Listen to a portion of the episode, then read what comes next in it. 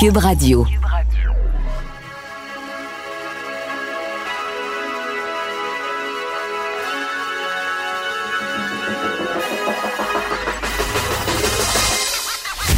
Jonathan Trudeau. Joe, Trudeau. Et Maude Boutet. Franchement dit. Cube Radio. Bon jeudi, aujourd'hui on est le 11 juin 2020, mon nom est Jonathan Trudeau, bienvenue à Cube Radio, bienvenue dans Franchement dit. Comme à chaque jour, je suis en compagnie de Maude Boutet. Bon matin Maude. Salut! Fais-tu aussi mauvais à Montréal qu'à Levy Beach? C'est vraiment gris plate. Il y a plus tantôt pleut, là. des cordes. À un moment donné, je me suis revirée de bord, j'étais comme, voyons. Mais là, c'est juste gris plate, là. Moi j'entends mon gazon qui prend des grandes gorgées, je l'entends à travers la fenêtre, comme... Eh, tellement! Euh, Je regardais le... comme content. Je m'étais fait la, la réflexion ce matin. En partant de chez nous, il y a une espèce de terre-plein qui sépare les, les quatre voies de, de circulation, euh, deux voies dans chaque sens. Puis il était tout jaune, tout grillé. J'étais comme, voyons, ça il me semble que ça vient juste de commencer. Puis à ce moment-là, il faisait encore un peu soleil.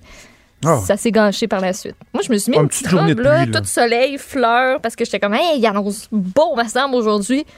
Finalement, t'as un temps de. C'est ça. Et euh, donc, euh, c'est un temps de chenoute et euh, non, je ferai aucun lien avec ça. Je vais juste enchaîner carrément avec euh, le sujet euh, le sujet du jour, je te dirais. En fait, regarde, je- vais j'aurais dû te le soumettre avant avant l'émission là, mais je- on va faire ça live. Ouais. Maude, Jonathan. hein? concernant André. Boisclair là euh, Ouais. et l'article de ce matin, Ouais. euh, peux-tu me demander si je suis surpris s'il te plaît? Jonathan, est-ce que tu es surpris de voir euh, cette histoire-là révélée au grand jour? Oh, oh, intéressante question Maude. Intéressante question. Écoute, j'ai- j'avais pas vu venir. Vous avez Euh, deux choix, oui, non. Il n'y a pas, pas pantoute de- dans tes choix. Non, non, non, je suis pas surpris, Maude. Euh, évidemment, bon.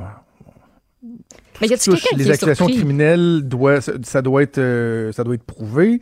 Mais là, ce qu'on nous dit, selon le bureau d'enquête, il y a une plainte qui avait été logée en 2012-2013 à l'endroit d'André Boisclair alors qu'il était délégué général euh, du Québec à New York. Que cette plainte-là aurait été euh, jugée comme étant fondée et que c'est relatif à bon des parties, de la consommation de drogue et de la fréquentation de jeunes hommes. On dit pas, euh, on dit pas si c'est des mineurs ou pas. Je pense que le journal a été très très très prudent. Mhm. Euh, J'ai l'impression que si on avait la certitude que ce n'était pas le cas, on l'aurait spécifié. En même temps, on n'a pas la certitude que c'est le cas, donc on ne le spécifie pas. On comprend que ce sont de jeunes hommes. Et je vais te dire ceci. Quand je te dis euh, que je suis pas surpris, moi j'ai commencé à faire de la politique active, là, à travailler en politique autour de deux- 2004, là, c'est 2004-2005.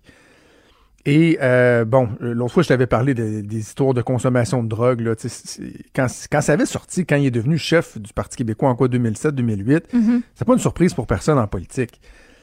Mais l'autre élément que tout le monde, tout le monde, je, je dirais pas savait, mais entendait, parce qu'à un moment donné, tu as des rumeurs, tu as des rumeurs qui sont persistantes, c'est que des histoires de party, des histoires de jeunes hommes, de jeunes prostituées, sans dire que j'ai eu la preuve, évidemment, ça fait des années, des années, des années, des années, des années, des années que ça circule. Donc, évidemment, des fois, ça, moi, j'ai, en politique, là, c'est un monde de placotage, j'en ai entendu des rumeurs qui étaient totalement fausses. Tu sais, style, euh, parce qu'une femme au gouvernement avait euh, une- un poste d'importance, c'est parce qu'elle couchait avec le premier ministre. Ouais. Tu sais, ça, c'est le genre d'affaires que j'ai entendu. Puis que j'étais bien placé, mettons, pour dire, voyons, c'est complètement stupide, c'est pas vrai. Donc, ça veut pas dire que tout ce qu'on entend est vrai. Je fais juste dire que c'était ré- récurrent et que ce fait-là pose, soulève bon nombre de questions. Parce que André Boisclair, sa vie privée, il peut en faire ce qu'il veut. Mais lorsqu'on parle, par exemple, de- premièrement, de, de- du fait qu'il y a de jeunes prostituées, c'est illégal. La drogue, c'est illégal. Et que là, on parle de comportements, bon, selon des, des témoins qui seraient très violents, agressifs, Mhm. etc. Il y a quelque chose de préoccupant là-dedans. Donc, ça soulève toutes sortes de questions. Puis moi, tu sais, c'est pas tant le fait divers que je veux commenter. Euh, parce que ce matin, j'étais à Salut Bonjour pour parler de ça, puis je me disais, bon, moi, je suis analyste politique. Là. Je commencerai pas à parler de faits divers, mais est-ce qu'il y a des ramifications politiques intéressantes, des ramifications politiques qui méritent qu'on s'y arrête, qu'on s'y intéresse? La réponse est assurément oui. Et je recule loin dans le passé parce qu'à la base, lorsqu'André Boisclair a été euh, élu chef du Parti québécois, ces questions de consommation de drogue avaient été évoquées. Est-ce qu'on est capable de nous garantir qu'il n'y avait aucune information à l'effet qu'il y avait peut-être d'autres comportements répréhensibles? Si oui, est-ce qu'on a fait des vérifications? Je ne veux pas m'attarder à cette période du chef du Parti, du Parti québécois, mais quand même. Le même raisonnement s'impose sur sa nomination en titre de délégué du Québec à New York. Est-ce que on avait des doutes? Est-ce qu'il y avait des choses, la drogue, ça avait été admis par M. Boisclair? Est-ce qu'on s'est assuré qu'il n'y avait plus de problème en ce sens-là? On parle d'un délégué qui s'en va nous représenter aux États-Unis. C'est notre image. Est-ce qu'on s'est assuré qu'il n'y avait pas de comportement répréhensible? C'est une autre question aussi qu'on peut se poser sur le scène. Mais à partir du moment où il y a une plainte qui est déposée en 2012-2013, là, ça devient très, très, très préoccupant euh, de constater l'absence de réponse qu'on a sur les suites qui ont été données à cette plainte-là. Là, on nous dit qu'il y a eu une plainte, qu'elle a été jugée fondée. Mais on n'est pas capable de nous dire est-ce que ça a, eu, ça a eu un lien à jouer, un rôle à jouer dans le rapatriement d'André Boisclair au Québec? Parce qu'on avait, bon, euh, euh, expliqué que c'était suite aux allégations de Jacques Duchesneau à la commission Charbonneau, drogue, égal octroi d'un contrat, etc. Bon, il y a eu poursuite. Mais puis, Mario Dumont en a parlé ce matin, ben du monde qui a trouvé que Tabarouette, il n'avait pas été défendu fort fort. Là. Ah ouais, on revient, au mm. Québec. Mais il existait cette plainte-là. Quel, quel rôle la plainte a eu à jouer? Ça, c'est une chose. Jean-François Lisée, qui était ministre des Affaires internationales à l'époque, des Relations internationales, c'était lui le boss, André Boisclair. Il n'a pas répondu aux questions de nos collègues journalistes dans le cadre de ce papier-là. Jean-François Lisée, ancien chef du Parti québécois, ancien ministre des Relations internationales, a l'obligation morale de nous expliquer comment ça s'est passé, qui était au courant, qui a décidé de ne pas agir euh, davantage que ça? Quelle était la nature de l'entente confidentielle qui a été faite avec André Boisclair?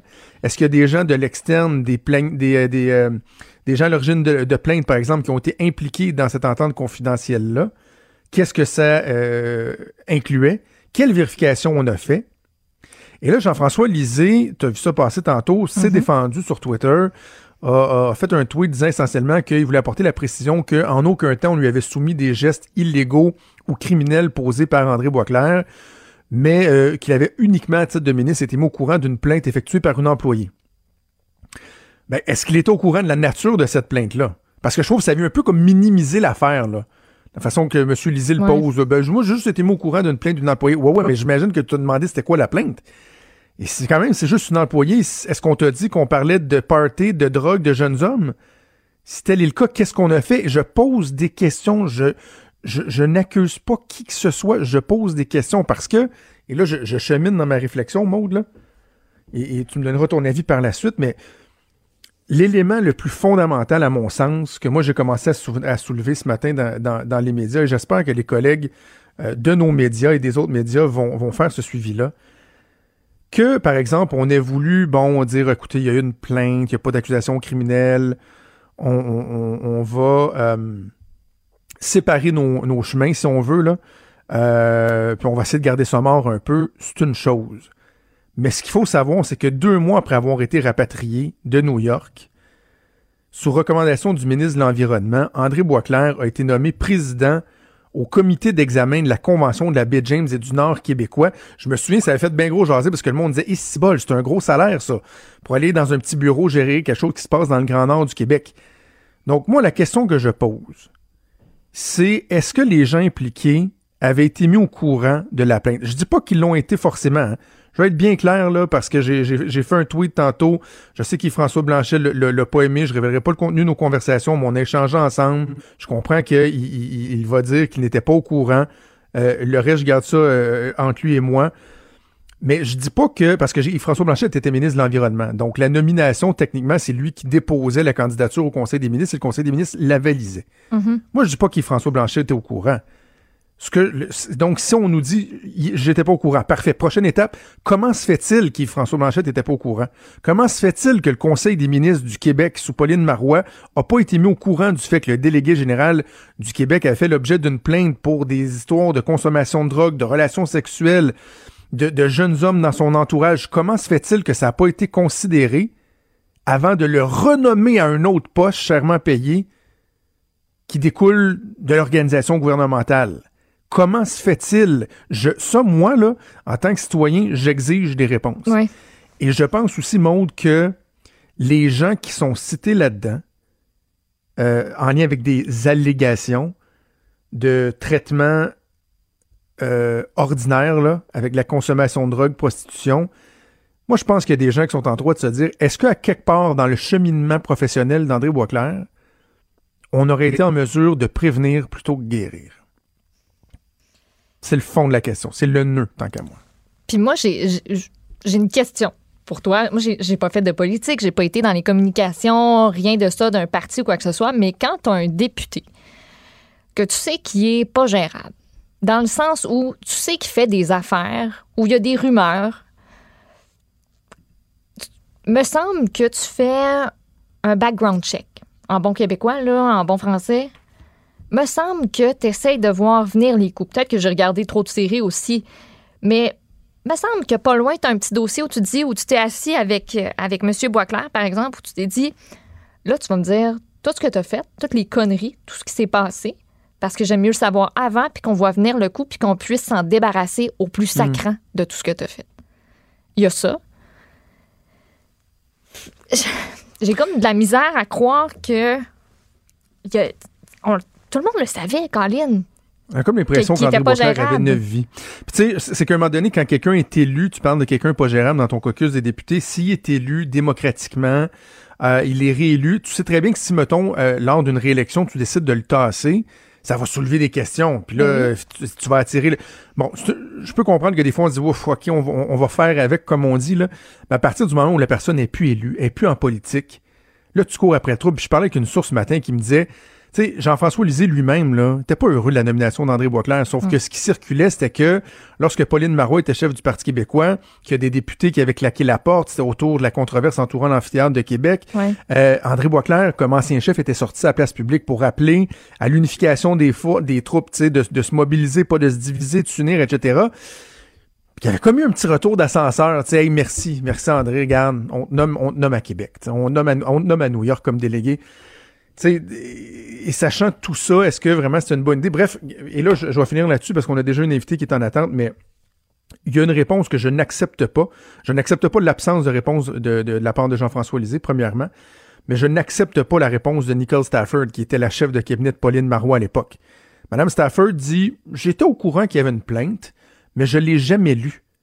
Puis j'ai laissé ça aux affaires internationales. Je m'excuse, là, mais quand tu es au cabinet du premier ministre, là, Tu veux le savoir? un des privilèges, c'est de tout voir, de tout savoir. Les gens te répondent tout le temps oui lorsque tu demandes des, euh, des, des documents, des ci, des ça. Tu sais, t'es au cabinet du premier ministre. Voir si la, la chef de cabinet aurait pas été intéressée à savoir qu'est-ce qu'il y avait à l'intérieur d'une plainte comme celle-là, ou aurait pas voulu en savoir davantage. Donc, on est en présence, c'est de deux choses l'une, là. Soit qu'on parle de gens qui ne veulent, qui nous- ne nous disent pas toute la vérité, qui ne don- nous donnent pas leur juste, ou c'est de l'incompétence crasse. Je m'excuse, là. Tu sais, avec de pareilles allégations qu'on ait assuré si peu de suivi au niveau politique, moi, je ne peux pas accepter ça. Je sens qu'il y aura euh, bien des demandes euh, de, de comptes qui seront rendues. D'ailleurs, le gouvernement euh, Legault, qui n'a rien à voir avec ça, mais qui quand même gère le gouvernement, il y a peut-être des fonctionnaires qui sont encore en place, va faire une vérification Oui. à l'interne là, au, au niveau du ministère des Affaires internationales pour voir ce qui s'est passé. Puis comme Félix Séguin le mentionnait ce matin, là, dans l'article, on a des d'ex-prostituées qui ont fréquenté M. Boisclair, qui, qui témoignent, et il n'y a rien qui est excluant par rapport au dépôt de plainte. Ces Ouais. personnes-là, dont vous pouvez lire les témoignages, il n'y a rien qui exclut qui ne portent pas plainte. Puis Ouais. je, je, je vois ça venir. Je sais pas si tu le vois venir, mais moi, je le vois venir. Ouais, on n'a on a- on a pas l'impression que c'est une histoire d'un jour, là, puis qu'après ça, c'est c'est terminé. Souvent, le fait de, de sortir une histoire comme ça, il y a des langues qui se délient. Donc, euh, on va voir quelle sera la suite des choses, autant au niveau euh, politique, au niveau euh, plus fait divers, là, criminel et autres. Alors voilà, bougez pas, on fait une pause de quelques secondes et on revient. Vous écoutez Franchement dit. Et là, on s'en va carrément ailleurs parce qu'on va parler de la relance économique. Évidemment, il y a toutes les discussions entourant le projet de loi 61, les partis politiques, les oppositions qui tentent de faire reculer le gouvernement sur euh, bien des aspects, mais on en a parlé ici à l'émission sur le fait que on parle beaucoup des infrastructures. C'est les infrastructures, les infrastructures. On parle peu d'innovation, par exemple, de comment mhm. on va inclure les, les, notions de développement durable.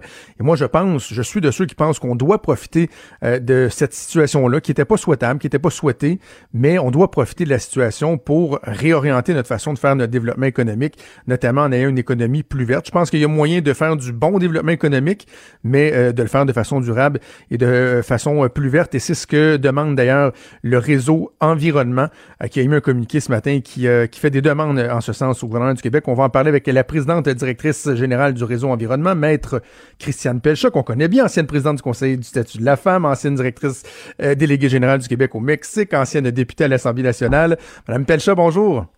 Bonjour. Écoutez, j'ai envie de vous, euh, pour, euh, pour première question, vous demander, dans, mon préambule, je disais, on parle beaucoup, beaucoup des infrastructures. On a l'impression que au gouvernement, on parle beaucoup du béton là, pour relancer euh, notre économie. Est-ce que, est-ce que vous partagez cette opinion-là que j'ai mise à l'effet que, il me semble, on, parle pas assez du virage qu'on peut faire, du développement vert, de l'innovation, etc. Est-ce que, est-ce que vous observez ça, vous aussi? Ben, nous, ce qu'on propose, c'est justement euh, d'allier relance économique et économie verte. Alors, euh, c'est exactement euh, ce qu'on propose. Dans les 200 projets qui ont été déposés par le gouvernement, il y en a un qui peut vraiment se qualifier d'économie verte, c'est la ligne bleue. Ça, je pense que d'encourager d'investir de, dans le, transport collectif, c'est de l'ordre de l'économie verte. Et euh, le problème qu'il y a, c'est qu'il y a encore un préjugé qui dit environnement et économie ne vont pas ensemble. Mais c'est faux. Et dans notre communiqué, on cite justement euh, une étude de 2008 de l'Université d'Oxford qui disait en fait que les, les, lors de la crise de 2008, les investissements euh, en, en, relance de l'économie verte créaient davantage d'emplois et rapportaient plus que les mesures de relance traditionnelles. Alors nous, ce qu'on dit, c'est tant qu'à investir dans le béton. Alors, le béton, il y a, on pourrait dire qu'il y a une forme de béton vert. La ligne, verte, c'en est un. L'autre que, nous, on encouragerait, c'est toutes nos infrastructures en eau, toutes nos usines de traitement des eaux. Ça, c'est du béton. Alors, ça rapporte autant, le retour sur l'investissement rapporte autant 1,64 euh, rapporte autant que, euh, que, qu'une route, par exemple, mais ça a le mérite d'être un investissement vert. C'est-à-dire que c'est pour dépolluer l'eau, c'est pour euh, apporter une eau potable saine et euh, désintoxiquer notre eau et donner plus de, de, de, moyens pour la rendre encore plus saine. Et peut-être d'aider les centres municipalités au Québec qui n'ont pas encore de système d'assainissement des eaux. Alors là, oui, il va y avoir des investissements dans le béton, mais c'est euh, pour justement favoriser l'environnement. Alors, donc, c'est important qu'on comprenne que environnement et économie vont ensemble et ne sont pas antinomiques. Ben, je trouve ça, je trouve ça intéressant d'en parler avec vous parce que tu sais, vous avez été euh, député pour le Parti libéral, qui est le, parti de l'économie. Euh, on se connaît un peu, Mme Pelcha. Là, je vous mets pas dans la catégorie des idéalistes et, des utopistes, mais vous êtes à la tête du réseau euh, environnement. Donc, dans votre discours, vous, êtes à même d'intégrer cette notion-là de que le développement économique peut aller de pair avec une amélioration du, de, de, de, notre performance, une diminution de, notre impact au niveau environnemental. Ça, ça va de pair, là. Absolument. N'oubliez pas que Réseau Environnement, euh, effectivement, c'est pas un, groupe militant, c'est un groupe euh, euh, essentiellement d'experts et d'experts en environnement, des gens qui travaillent justement dans les usines de traitement des eaux, des ingénieurs qui travaillent à concevoir ces, ces, ces outils-là, des gens des villes, euh, des gens qui travaillent en matière résiduelle. On a euh, toutes sortes de compagnies, euh, des consultantes, des consultants. Donc, c'est sûr qu'on n'est pas des idéalistes ni des militants. Mais on sait, par exemple, nos membres savent, et c'est l'objet de notre document, qu'investir dans l'économie verte, ça rapporte de l'argent. Et écoutez, on cite un article de, de Paul Lanoux au, moment où, était, où il était professeur au HEC, qui dit carrément que investir dans l'économie verte, c'est plus payant, le retour sur l'investissement est plus grand qu'investir dans l'économie traditionnelle. Et, vous aussi, vous avez fait de la politique, euh, Jonathan, vous savez très bien que quand les budgets de l'État sont concentrés pour créer de l'emploi, pour créer de la richesse, bien, c'est on, peut, on, est à même de demander plus de comptes à l'État. Donc ici, essentiellement, les 200 projets euh, seront faits avec de l'argent du gouvernement, de l'argent donc de vos taxes et les miennes. Hmm. Donc, on est à même de demander que ça serve aussi à la protection de l'environnement et notamment, nous, ce qu'on demande, à protéger la biodiversité et à augmenter nos aires protégées. Déjà, Monsieur le ministre de l'Environnement, Benoît Charette, s'est engagé à augmenter nos aires protégées. Alors, on dit, mettons de l'argent tout de suite là-dedans euh, pour protéger notre, notre, biodiversité qui va nous aider à prévenir les prochaines pandémies parce qu'on sait que c'est directement lié. On sait par exemple que euh, le gouvernement a, déposé un plan pour euh, une meilleure valorisation des, matières résiduelles. Ben, mettons-le en place tout de suite, ce plan-là. Mhm. Mettons-le en place. Hein. On, collecte du plastique. On n'a pas énormément de débouchés pour notre plastique, notre verre, etc. Trop, trop de notre verre s'en va encore sur les sites d'enfouissement. Mais si on crée des usines ou des moyens, et comme vous dites, des moyens technologiques euh, avancés pour transformer ces, euh, ces, produits-là, ben là, on est dans la circularité.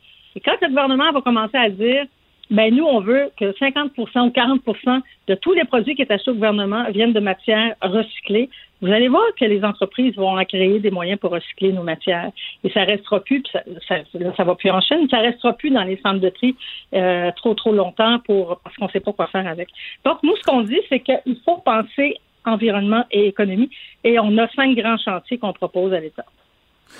Euh, l'innovation, je trouve qu'on n'en on en entend pas assez parler, Madame Pelcha, dans le, dans le discours euh, du gouvernement. On, s'est souvent targué au Québec d'être très bon pour euh, inventer des choses, pour, pour innover. Et là, il y a, y a, des possibilités là, qui, je trouve, sont sont évidentes, sont, sont emballantes et on doit tabler là-dessus. Moi, je, je le retrouve pas suffisamment dans le discours gouvernemental en ce moment, ça. Ben, vous avez raison parce qu'il est euh, malheureusement absent, même si le gouvernement fait beaucoup déjà euh, en innovation. Je donne juste l'exemple des zones d'innovation que M. Fitzgibbon a mis sur pied, mais ça peut-être que ça pourrait se retrouver dans le dossier de la relance. Euh, nous, on travaille avec la zone d'innovation en changement climatique à Bécancourt et je peux vous dire que ces gens-là ont des idées extraordinaires. Et, et oui, il faudrait peut-être qu'il y ait un petit volet dans le projet de loi 61 61 qui parle de comment mieux valoriser l'innovation pour euh, favoriser euh, que, que c'est tous les, les, 200 projets, par exemple, et mettre moins de GES.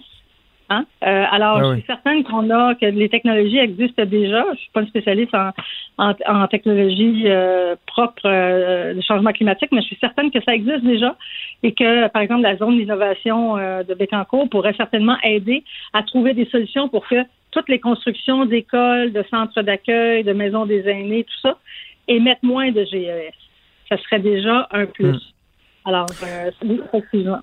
Dites-moi, de vous préoccupé par les, chiffres euh, qui ont été véhiculés là, hier, entre autres publiés dans le journal, là, à l'effet que quoi, on parlait d'augmentation de 20% par exemple, d'utilisation du, plastique, notamment euh, les sacs d'épicerie, le plastique à usage euh, unique, alors qu'on était en train d'effectuer un virage. Est-ce que ça, ça vous inquiète? Puis dans dans, dans un deuxième temps, jusqu'à quel point on devrait euh, bon, oui, peut-être s'inquiéter de l'utilisation du plastique, mais surtout de voir ce qu'on fait avec après. Quand on pense que 86% je pense, euh, du plastique qui finit euh, à l'enfouissement, encore là, moi, je veux bien qu'on en utilise moins, mais est-ce qu'on peut s'assurer que ce qu'on utilise est bien traité par la suite? C'est exactement ce qu'on demande. On demande que le gouvernement mette plus d'argent dans la circularisation de la matière. Alors, une fois que le sac de plastique est, est mis sur le marché, euh, qu'est-ce qu'on fait avec et qu'est-ce qu'on fait avec pour le transformer? Pardon, c'est ça qu'on demande. Vous, ça fait, euh, vous avez mentionné à plus d'une reprise la circularisation euh, de la matière. Ça, c'est le principe d'économie circulaire. Et moi, je suis, euh, j'en ai déjà discuté, je pense, c'était avec Catherine Dorion de Québec solidaire en entrevue, qui pourtant, sur bien des aspects, on se rejoint pas. Mais sur l'importance de ce principe-là, l'économie circulaire, je trouve tellement qu'au Québec, on se promènerait dans la rue, Madame Pelcha, vous et moi, puis on parle d'économie circulaire. Je sais pas, il y a peut-être 5-10% des gens qui, qui, comprennent ce concept-là et l'importance de, de, de, la circularité. Donc, donc de, de, de, l'utilisation de nos matières. Euh, il me semble qu'il y a beaucoup de pédagogie à faire là-dessus. Oui, il y a beaucoup de pédagogie à faire là-dessus. Vous avez raison. Je pense même que euh, effectivement, je ne pourrais pas donner un chiffre parce que j'ai pas vu de, sondage, mais il n'y a pas beaucoup de gens qui comprennent que c'est quoi la circularité et c'est quoi l'économie circulaire. Alors que si on veut vraiment protéger l'environnement, il faut qu'on soit euh, à plein les deux pieds dans l'économie circulaire. Madame Pécha, je suis content d'avoir eu l'occasion de, de, vous parler. Premièrement, ça faisait longtemps qu'on s'était pas parlé. Et, deuxièmement, je, je, je, pense qu'il faut donner euh, absolument euh, la parole à, à, des regroupements comme le, le, vôtre, qui sont pas nécessairement des, des, groupes militants, mais qui ne sont pas des groupes militants, comme vous l'avez dit, mais qui ont à cœur euh, le développement du Québec, tout en tenant compte de préoccupations qui sont assurément pertinentes. Alors, Christiane Pécha, vous êtes donc présidente directrice générale du réseau Environnement. Espérons que vous allez être écouté. Merci beaucoup. Merci beaucoup à vous. Au revoir. Merci, au revoir. Il est franc et nuancé. Jonathan Trudeau. La politique lui coule dans les veines. Vous écoutez Franchement dit. Je préparais la, prochaine entrevue un peu plus tôt, euh, Maude, et euh, j'étais mhm. euh, frappé par à quel point il y a quelque chose de très, très, très actuel dans cette nouvelle-là et les préoccupations qui en découlent et qui me concernent directement. Parce que après ma, sortie sur euh, les complotistes hier, euh, bon, je savais que je pourrais avoir des centaines de courriels euh, haineux. Mais euh, j'en ai parlé même sur Twitter, ça a fait beaucoup réagir. Dans un courriel, on a parlé de mes enfants, de l'apparence physique de mes enfants pour me démontrer qu'on avait réussi à trouver des photos de mes enfants. Euh, hier, en soirée, il y a quelqu'un qui m'a dit qu'il y avait des informations qui circulaient à l'effet qu'on tentait de trouver les adresses personnelles de certains journalistes et chroniqueurs, dont moi, pour aller juste nous achaler. Voyons. Pas poser des gestes violents, mais nous achaler. Et là, je préparais l'entrevue ce matin, puis je me disais, ouf, attends, là, quand ces gens-là vont lire le jugement qui a été rendu hier, est-ce qu'ils vont se sentir légitimés, par exemple, d'écœurer des journalistes? Je trouve que euh, la question est fort pertinente. Je vous remets dans le contexte, ça se passait en mai 2018, vous vous en souviendrez peut-être. Raphaël Lévesque, qui était le leader du groupe identitaire Atalante, avait fait euh, irruption dans les bureaux de, du défunt Vice, la revue Vice à Montréal. Euh, avec des, des, des masques euh, pour remettre un prix en, en, forme de bouquet de mégots de cigarettes, de crier des noms et tout ça. Il n'y a pas eu de geste violent, mais je pense que juste l'intervention en tant que telle était très, très, très mhm. agressante, très intrusive. Donc, il avait été accusé d'introduction par infraction, de méfait public, de harcèlement criminel et d'intimidation. Or, euh, je dirais à la surprise de bien des gens, il a été déclaré non coupable hier par la juge Joël Roy de la Cour du Québec qui a estimé que le geste du militant était justifié et légitime on va en discuter avec la collègue juge à la retraite Nicole Gibault, qu'on rejoint avec beaucoup de plaisir. Madame Gibault, bonjour. Oui, bonjour à vous deux. Excusez-moi cette longue introduction, mais je voulais euh, planter le décor, euh, comme on dit. Dites-moi, avez-vous été surprise? Euh, première réaction là, de, de, ce jugement-là? Ben, je vais vous dire, première réaction, oui. deuxième réaction, oui. Troisième, oui encore. Mais ça veut pas dire que je. Il y a certains chefs d'accusation. Euh, c'est sûr, on est en matière criminelle. C'est sûr que c'est pointu. C'est sûr qu'on parle toujours de la preuve hors de tout doute raisonnable, de la question d'intention. Je sais, j'ai passé toute ma vie là-dedans. Euh, je, je, suis tout au courant de ceci. Mais l'ensemble de l'œuvre, euh, donc, évidemment, j'ai pas la décision. Cette décision-là malheureusement été ben malheureusement oui euh, on a le droit de les rendre oralement là mais la la, copie écrite n'est pas encore déposée ou enfin elle l'était pas hier j'ai fait toutes les vérifications possibles et imaginables. Puis ça m'aurait beaucoup beaucoup intéressé parce que c'est sûr qu'on n'était pas là ni vous ni moi mais écoutez j'ai à peu près tout lu là je sais qu'on n'a pas l'ensemble de la preuve, puis je me faisais dire ne faites pas de procès par euh, les médias. Euh, je rentrerai pas ben là-dedans non plus, mais par contre, par contre, il y a des éléments clés là-dedans. Certains, je, reviens tantôt à ce que je disais, l'introduction par effraction, euh, tu sais, on dit qu'une personne est réputée s'être introduite par effraction si par un moyen ou une menace ou un artifice elle est entrée en quelque part dès tout de suite, là, quand on prétend qu'on s'en vient livrer des fleurs, est-ce que la porte est barrée? Je sais même pas. Est-ce que c'est une porte qu'on peut rentrer, c'est un lieu public? Je ne sais pas. J'ai pas ces éléments-là. Mais si la porte est barrée fallait, et qu'il fallait s'introduire d'une façon quelconque et qu'on a employé un artifice, ben oui, je suis très, très, très ben surprise qu'on n'ait pas allé plus loin dans ce, dans ce détail-là. Peut-être qu'on l'est, mais on le verra à la décision écrite. Alors, il y a un bémol, il y avait des fleurs. Ben oui, il y avait des fleurs. C'est sûr qu'il y avait des fleurs. C'était un artifice pour lui permettre d'entrer. Le problème, c'est qu'elle rendu l'autre côté de la porte, il y a des personnes, une quantité euh, 5, 6, je me souviens plus le nombre exact, qui arrivent masquées. Mais encore là, ce que j'ai lu, c'est qu'il y a encore une excuse qui a été vérifié, j'imagine. Euh, oui, mais j'ai pas pris des gros, des gros monsieur ou des grosses personnes larges. J'étais toute bien coffrée là.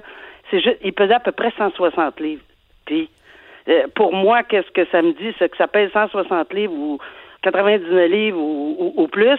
Ils sont masqués, sont habillés en noir, puis ils mm. rentrent de façon assez euh, abrupte dans, dans, dans un endroit où on ne s'attend pas, qui est, qui est un endroit de travail.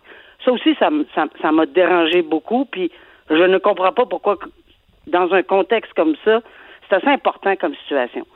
Sur la situation du méfait, lancer des nids de clown, puis lancer des tracts, peut-être pas. On a-tu fait vraiment, vraiment du dommage quelconque? Peut-être pas. Mais l'harcèlement puis l'intimidation, là, ça, ça, ça me titille. Parce que j'ai, j'ai revisé euh, toutes les théories, la jurisprudence sur le harcèlement. On est, tu sais, le, le harcèlement, là, ça peut être une seule fois. Ça peut être, on n'est pas obligé de prendre ou d'adopter des comportements de tous les jours. Là. Je, sais que ça a été adopté, cet article-là, euh, euh, dans le cadre de violence conjugale plus, mais le harcèlement, c'est on l'a adopté, c'est parce que c'est pour assurer la sécurité des personnes et la tranquillité d'esprit. Or, dans le lieu de travail où on a intérêt à travailler tranquille puis raisonnablement penser qu'il n'y aura pas de personnes qui vont rentrer de façon abrupte dans un lieu de travail, euh, oui, d'après moi, ça aurait pu être considéré par, comme un axe d'harcèlement. Cerner un endroit où les personnes travaillent, c'est prévu. Ouais. Euh, mais, dites-moi, en, tant que juge, là, je suis curieux de, savoir, lorsque vous analysez, euh, si vous aviez analysé une situation comme celle-là, une situation similaire, on a l'impression que si on prend chacun des éléments isolément, euh, leur gravité est, relative. Et je me dis donc, est-ce qu'un juge doit prendre chacun des éléments de manière isolée? Donc, je sais pas, l'utilisation d'un artifice, les masques, le fait de crier, le fait de lancer des nids de clown, le fait de mettre de la musique forte. Tu sais, pris chacun à part, il n'y a rien de, de, majeur. Mais est-ce qu'un juge peut prendre l'ensemble de tout ça, tu sais, la somme ben, de ces éléments-là pour dire, ben là, à un moment donné, ça fait une situation qui est, moi, je me mets à la place de ces journalistes-là, extrêmement anxiogène, euh, épeurante carrément. Et, ben, donc, c'est ça. Totalement raison. Très, très bonne question. C'est sûr que tous les éléments individuellement de la preuve sont importants, mais il faut le regarder dans l'ensemble. Et c'est là que j'ai le prochain mot que j'étais pour euh, discuter, c'est il faut regarder le contexte dans lequel ça s'est fait, mm. l'ensemble, le contexte. Et oui, chaque geste individuellement peut s'expliquer. Mais non, mais c'est j'avais des fleurs. Mais non, mais j'ai pas crié.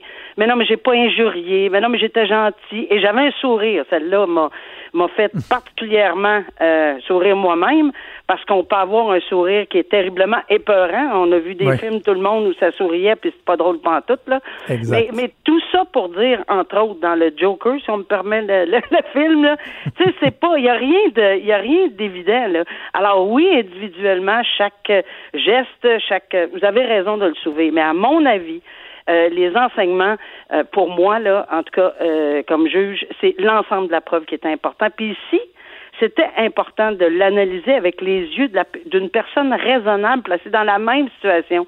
Alors, vous l'avez dit d'entrée de jeu, puis je suis contente que vous ayez parlé de ça parce que, oui, l'intimidation se fait avec les médias sociaux. Oui, c'est rendu à un point. On n'est plus à l'époque de, où on était avant. Là. On a passé tout, mm. tout toute une sphère et l'intimidation existe et voir arriver des gens, en tout cas, moi personnellement, là, j'aurais été extrêmement intimidée. Puis la personne raisonnable dans les mêmes circonstances, puis il faut faire le lien, là.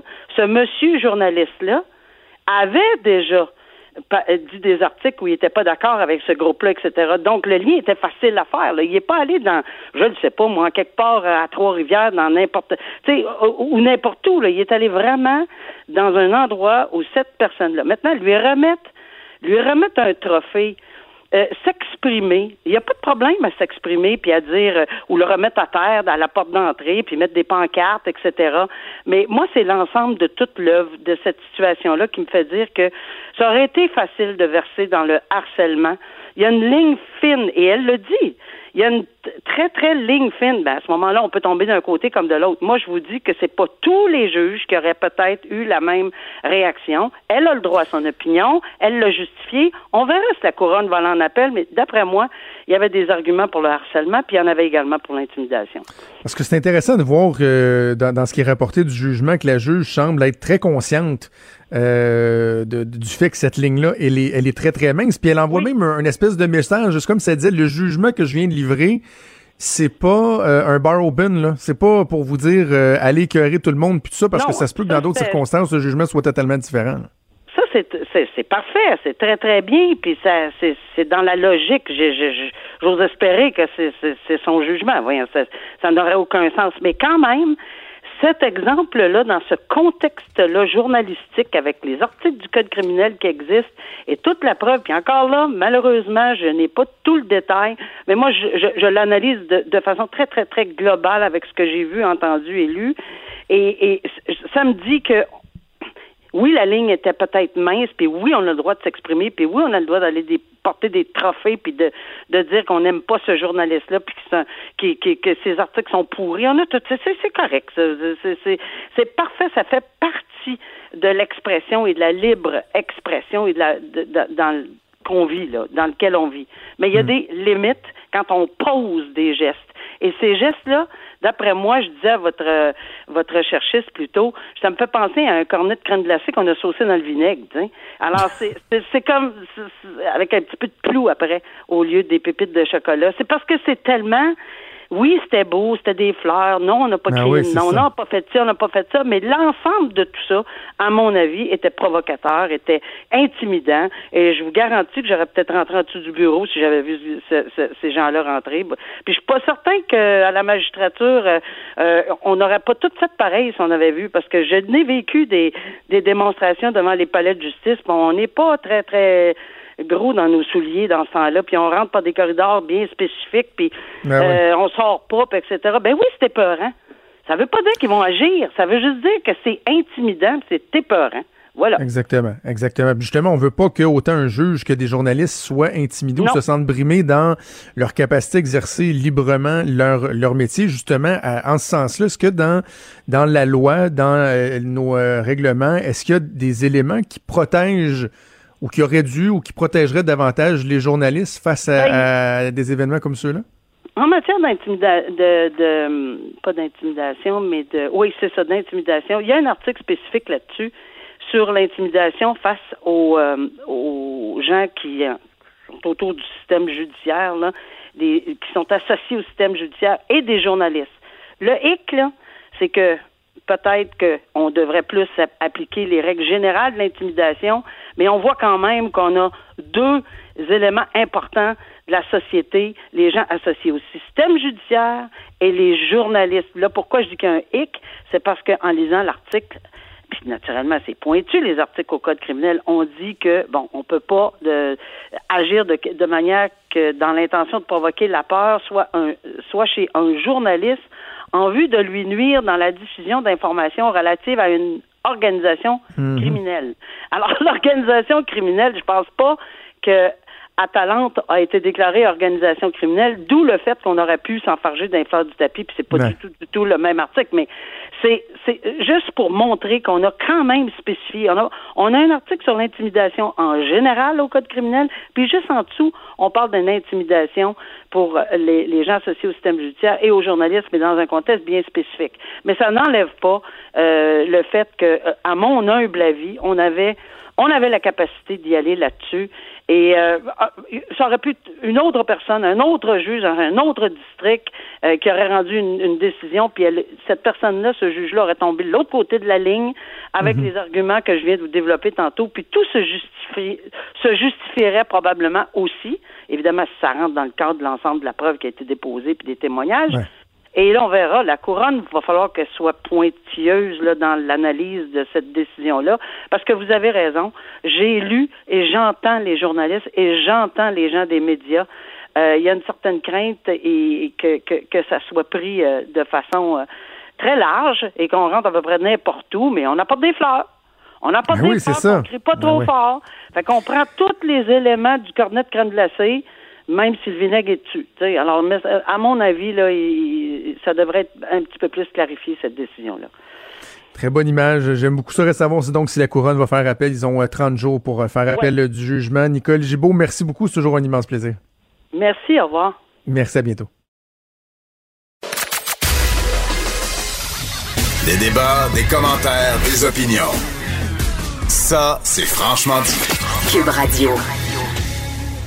Enfin, les hôtels vont pouvoir recommencer à reprendre leurs activités. Bon, euh, certains le disent, en fait, la plupart le disent et, avec raison. Ils joignent leur voix là, à l'industrie touristique en général que ça va quand même prendre des mesures d'aide de la part du gouvernement. Cela étant dit, il y a un plan d'aide qui va être annoncé à 15h30 cet après-midi. Ça vient tout juste de sortir. La ministre euh, Caroline Prou, ministre du Tourisme, donc le mhm. ministre des Finances qui va être là, Éric Girard, le ministre de l'Économie et de l'Innovation, Pierre Fitzgibbon également qui sera là. On va annoncer un plan plan de relance de l'industrie touristique. Mais il reste que pendant ce temps-là, il y a euh, des hôtels qui reprennent les activités avec la nouvelle réalité euh, qui est celle du respect de la distanciation sociale, les mesures d'hygiène, etc. Et on va parler avec euh, le directeur général d'un hôtel qui va rouvrir ses portes demain après trois mois de fermeture. On parle de l'hôtel Le Prieuré qui est situé dans le Vieux-Port de Québec. C'est un hôtel boutique euh, de 28 chambres. Euh, vraiment, là, on est dans, dans le, vieux Québec, dans le vieux Québec touristique. Eux, ils vont réouvrir demain. On va parler donc euh, des défis et des mesures mises en place avec Erwan Franchet, qui est le directeur général de l'hôtel Le Priori. Monsieur Franchet, bonjour. Bon matin, ça va bien? Ça va bien, vous? J'imagine que vous êtes fébrile pour, pour demain, là, à l'aube d'accueillir vos, vos premiers invités depuis quoi, trois mois? Tout à fait. Alors, on a deux sentiments qui, qui dominent aujourd'hui on a l'excitation euh, de reprendre le travail euh, qu'on aime tant. Hein. On est dans un, dans un secteur de, de passionnés. Et on a aussi euh, bah, l'inquiétude face aux prochains mois. Je vous cache pas, Monsieur Trudeau, que la prochaine année va être très compliquée pour nombre d'hôtels dans la province. Et on est donc dans ce sentiment d'excitation de repartir sur un semblant de vie normale, mais également comment vont se passer les prochains mois pour notre industrie. Exact. On va aborder la question de, de l'industrie euh, et de l'Inde euh, espérée au cours euh, des prochaines minutes. Mais juste avant, je veux qu'on parle des mesures que vous avez mises en place parce que on en a parlé concernant les restaurateurs, mais je pense que c'est la même chose aussi pour les gens qui vont aller fréquenter les, les hôtels il y a une volonté, j'imagine, de rassurer les gens, de leur faire la démonstration que on prend ça au sérieux, que toutes les mesures sont mises en place. Concrètement, euh, qu'est-ce que vous avez été euh, en mesure de faire, vous, pour, euh, pour rassurer justement les gens et, et tout mettre en place là, pour la sécurité? Tout à fait. Alors, on a d'abord offert la, possibilité aux invités de faire leur enregistrement avant d'arriver à l'hôtel, un enregistrement en ligne. On a aussi, bien sûr, installé un plexiglas on a rajouté un écran tactile du côté euh, des invités du plexiglas pour qu'ils puissent faire euh, leur, enregistrement euh, à l'hôtel s'ils n'ont pas pu le faire en ligne avant. L'entretien des chambres, je pense que c'est pas mal dans ce, département-là que les, invités ont des interrogations.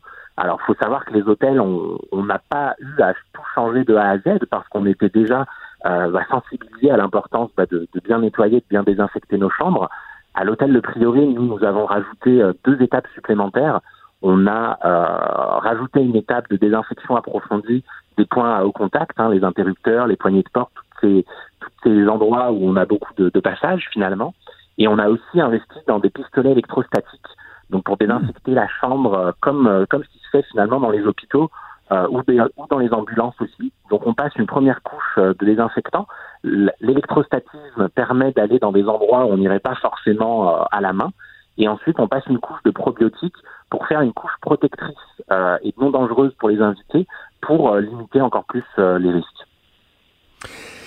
Euh, deux éléments là-dessus. Premièrement, au niveau de, de la logistique du temps euh, de travail, là, ce qu'on en anglais on appelle ça un, turnover. Là. Il y a un client qui part, vous nettoyez la chambre, vous êtes prêt à accueillir un autre client. À quel point ça vient euh, augmenter le, la durée des, des interventions, puis vous créer des, des, retards si on veut? Alors, bah, c'est vrai que d'abord nous on va aussi mettre les chambres 24 heures finalement en quarantaine avant, après le départ des clients avant de les nettoyer. Alors c'est sûr, je dirais oui, ça rajoute du temps, mais malheureusement l'industrie est tellement sinistrée que c'est pas demain la veille qu'on sera à 100% de taux d'occupation dans, dans, nos hôtels et donc on a aussi ce, ce, cette donnée-là bah, qui nous permet de mettre plus de temps, mais malheureusement ça, ça touche aussi ce qu'on va aborder tantôt. Et là, bon, ces équipements-là dont, dont, vous parlez, là, euh, ça représente des coûts. Puis, tu sais, je comprends qu'il y a des, des, des, entrepreneurs, des propriétaires, peu importe, quand vous avez un, commerce, peu importe le secteur d'activité, il faut accepter des fois de faire euh, certaines dépenses, mais j'imagine qu'on préfère les faire en, en période de, de, rentabilité. Mais là, la réalité, c'est que tout est au point mort et en plus, euh, vous devez dépenser des sommes considérables, j'imagine, pour vous préparer à cette relance-là. Tout à fait. On est dans une industrie lourde dans l'hôtellerie. On a énormément de coûts fixes pas autant de coûts variables que d'autres euh, que d'autres modèles d'achat. Donc on a déjà perdu énormément d'argent euh, depuis euh, que la pandémie a, explosé au Québec. Et c'est sûr que maintenant on a on n'a pas de trésorerie, on a eu des dépenses et on doit réinvestir. Après, ce sont des investissements, hein, comme vous le dites, c'est ça garantit la sécurité de nos équipes, ça garantit la sécurité de nos invités. Donc, ce ne sont pas des, des, des dépenses qui sont qui sont vaines non plus. Vous avez co-signé au cours euh, des derniers jours avec euh, des collègues euh, de l'hôtellerie de la région de Québec une lettre acheminée au premier ministre du Québec exigeant un soutien financier à l'industrie touristique. Le bon, je le dis, on vient d'apprendre qu'à 15h30, il y aura conférence de presse. Expliquez-nous en, quoi c'est si important, si essentiel et ce à quoi vous vous attendez de la part du gouvernement? Alors, je pense que c'est essentiel parce qu'on est les hôteliers, on, la discrétion est dans notre ADN, mais on, contribue quand même à, l'économie de la province. Hein. On parle de retombées économiques de près de 2 milliards euh, de dollars. Euh, on parle de 330 millions de dollars de recettes fiscales pour l'État et de 42 000 emplois. Euh, si on compare avec des entreprises comme le Cirque du Soleil qui a 4 000 employés, on en emploie 10 fois plus. Donc on est un, on est un joueur majeur de, de l'industrie. On a énormément d'emplois directs et aussi indirects sont reliés à notre bonne santé. Donc, on a effectivement besoin que l'hôtellerie et que le tourisme aillent bien au Québec bah, pour relancer aussi l'économie euh, de la province de manière générale. Parce qu'il va avoir, là, vous le disiez, les défis vont, vont être immenses au cours des prochains mois. Bon, on s'entend, M. Franchic, pour la période estivale 2020, euh, faudra, j'imagine, se, rabattre sur le, tourisme euh, local, euh, interrégional, mais le tourisme à l'international, il va être, il va être quasi absent. Donc, euh, bon, premièrement, pour cette année, j'imagine qu'on s'attend à ce qu'il y ait une, sensibilité accrue au niveau de la publicité, du marketing, de fait pour encourager les gens des différentes régions à venir visiter nos hôtels. Mais pour la suite des choses aussi, ça prend un plan parce qu'il y en a qui n'auront peut-être pas les reins assez solides pour attendre la prochaine saison touristique. Or, on va vouloir, j'imagine, que lorsque les touristes internationaux vont revenir euh, au Québec, ben, qu'il y ait des hôtels qui sont encore euh, en affaires pour les accueillir. Tout à fait, notamment dans la ville de Québec, nous on est, euh, on n'a pas assez d'offres pour faire face à la demande en temps normal pendant la saison estivale.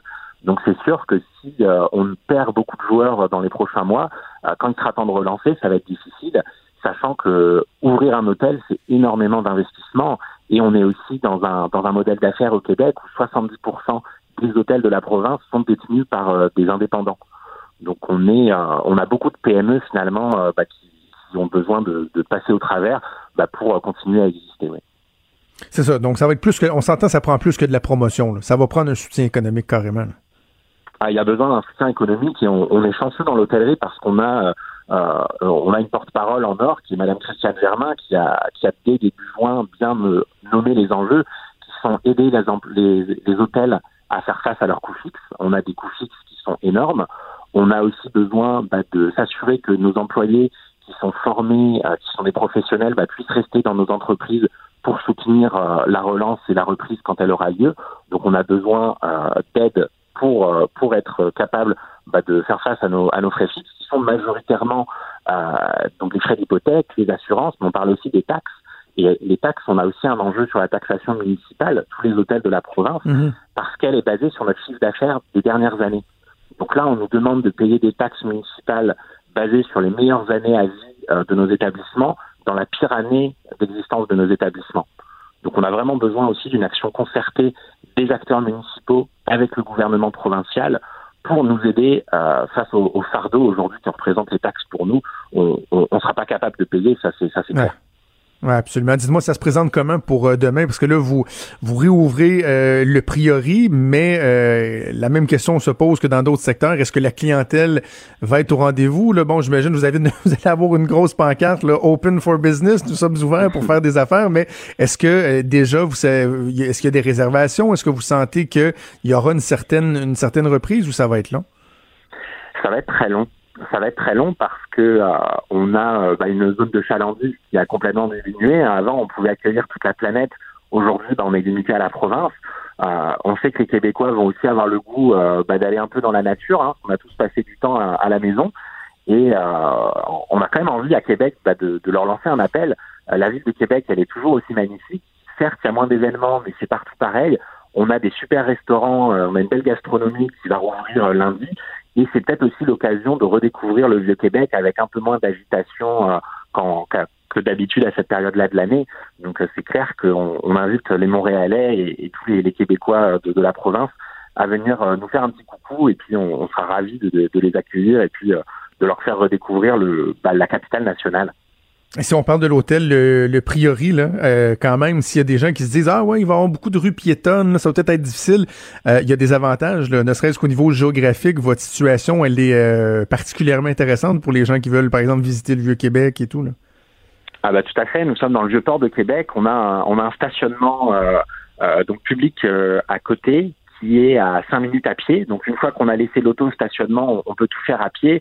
On est à côté du Petit Champlain, à côté de la Place Royale. On est à, à 10 minutes à pied de la de Haute-Ville et du Château Frontenac. tout se fait à pied. Et c'est vrai que nos invités l'apprécient beaucoup ils se rendent compte qu'une fois qu'ils ont laissé l'auto, ils peuvent vraiment profiter de la ville, la marcher, euh, voir les, remparts, aller voir les, vieilles rues. Et c'est vrai que l'emplacement est, idéal et on est aussi un petit hôtel très romantique. Donc les, couples apprécient beaucoup euh, faire une petite escapade en amoureux euh, chez nous. Moi, ce que j'ai envie, là, en terminant, M. Franchet, de, proposer aux gens de, Montréal, parce qu'il y en a qui disent, oh, OK, on pourrait peut-être aller visiter la Gaspésie ou la Côte-Nord. Faites-vous donc des, des espèces de circuits vous partez de Montréal, arrêtez une nuit ou deux à Québec, par exemple, allez à l'hôtel Le Priori, vous visitez les choses, vous, regardez la nature, vous repartez le lendemain matin, let's go, puis pourquoi pas on arrête à Rivière-du-Loup, puis après ça, on, arrêtera dans Baie des Chalands. Faites-vous des circuits, puis profitez, goûtez le Québec. C'est ça le message qu'on envoie aux gens. Mais vous avez complètement raison, M. Trudeau. On a une province qui est magnifique on va l'avoir rien qu'à nous cet été, donc il faut en profiter, que ce soit les grands espaces, les, les, les, côtés urbains, il faut qu'on en profite parce que c'est aussi une belle occasion euh, d'être euh, d'être chez nous euh, partout dans la province cette année. Voilà, Erwan Franchet, vous êtes directeur général de l'hôtel Le Priori situé dans le Vieux-Québec. On invite les gens à aller vous voir, à réserver. On doit vous soutenir, c'est essentiel. Puis on va voir ce qu'il y aura donc dans l'annonce du gouvernement à 15h30 cet après-midi. Merci de nous avoir parlé aujourd'hui. Merci beaucoup. On sera ravis de, tous vous accueillir. Merci. Bonne journée. Avec plaisir. Au revoir.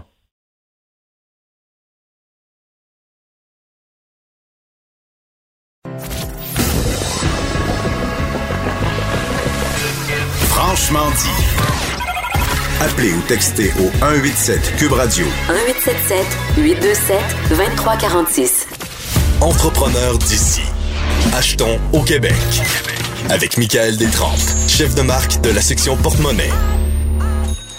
Alors, comme à chaque jeudi, donc, on parle des entrepreneurs de chez nous dans le cadre mhm. de la campagne entrepreneur d'ici, Achetons au Québec. Une belle initiative de Québécois et c'est avec Michael Détrempe, donc chef de marque chez Porte-Monnaie qu'on en parle. Salut, Michael. Salut, Jonathan. Cette semaine, tu nous présentes Dominique Van Winden. J'espère que je le prononce comme il faut et sa compagnie Cybelle. Tu l'as très bien prononcé. Euh, oui, je parle de Cybelle parce que euh, lors des, semaines précédentes, les PME québécoises qu'on a présentées dans le cadre de la campagne, euh, ils vivaient des petits success stories de pandémie, si on peut le dire ainsi. Exemple, une distillerie qui se transforme en fabricant de désinfectants à main, des PME dans l'alimentaire qui se tournent vers la vente en ligne puis qui profitent de la vague de cuisine maison. Mais c'est pas donné à toutes les marques de se virer de base sur un dissous. Puis euh, c'est important de ne pas les oublier, puis quand même de les encourager comme on peut. Et c'est le cas de Cybelle, le projet de Dominique Van Winden, comme tu l'as si bien dit, une entrepreneur dans le domaine de la coiffure depuis une vingtaine d'années. Euh, lancée à l'automne 2019, Cybelle est une ligne de mèches de cheveux naturels et d'accessoires spécialement conçus pour les femmes en chimiothérapie ou qui sont confrontées à la perte de cheveux. Et là, dans le balado euh, qu'on peut écouter sur Cube, Dominique me raconte l'événement qui l'a mené à prendre deux ans de sa vie pour développer son produit.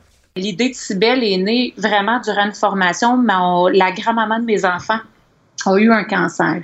Et elle m'a demandé d'aller avec elle euh, à une formation de bel et bien dans sa peau qui est offerte par la Société canadienne du cancer.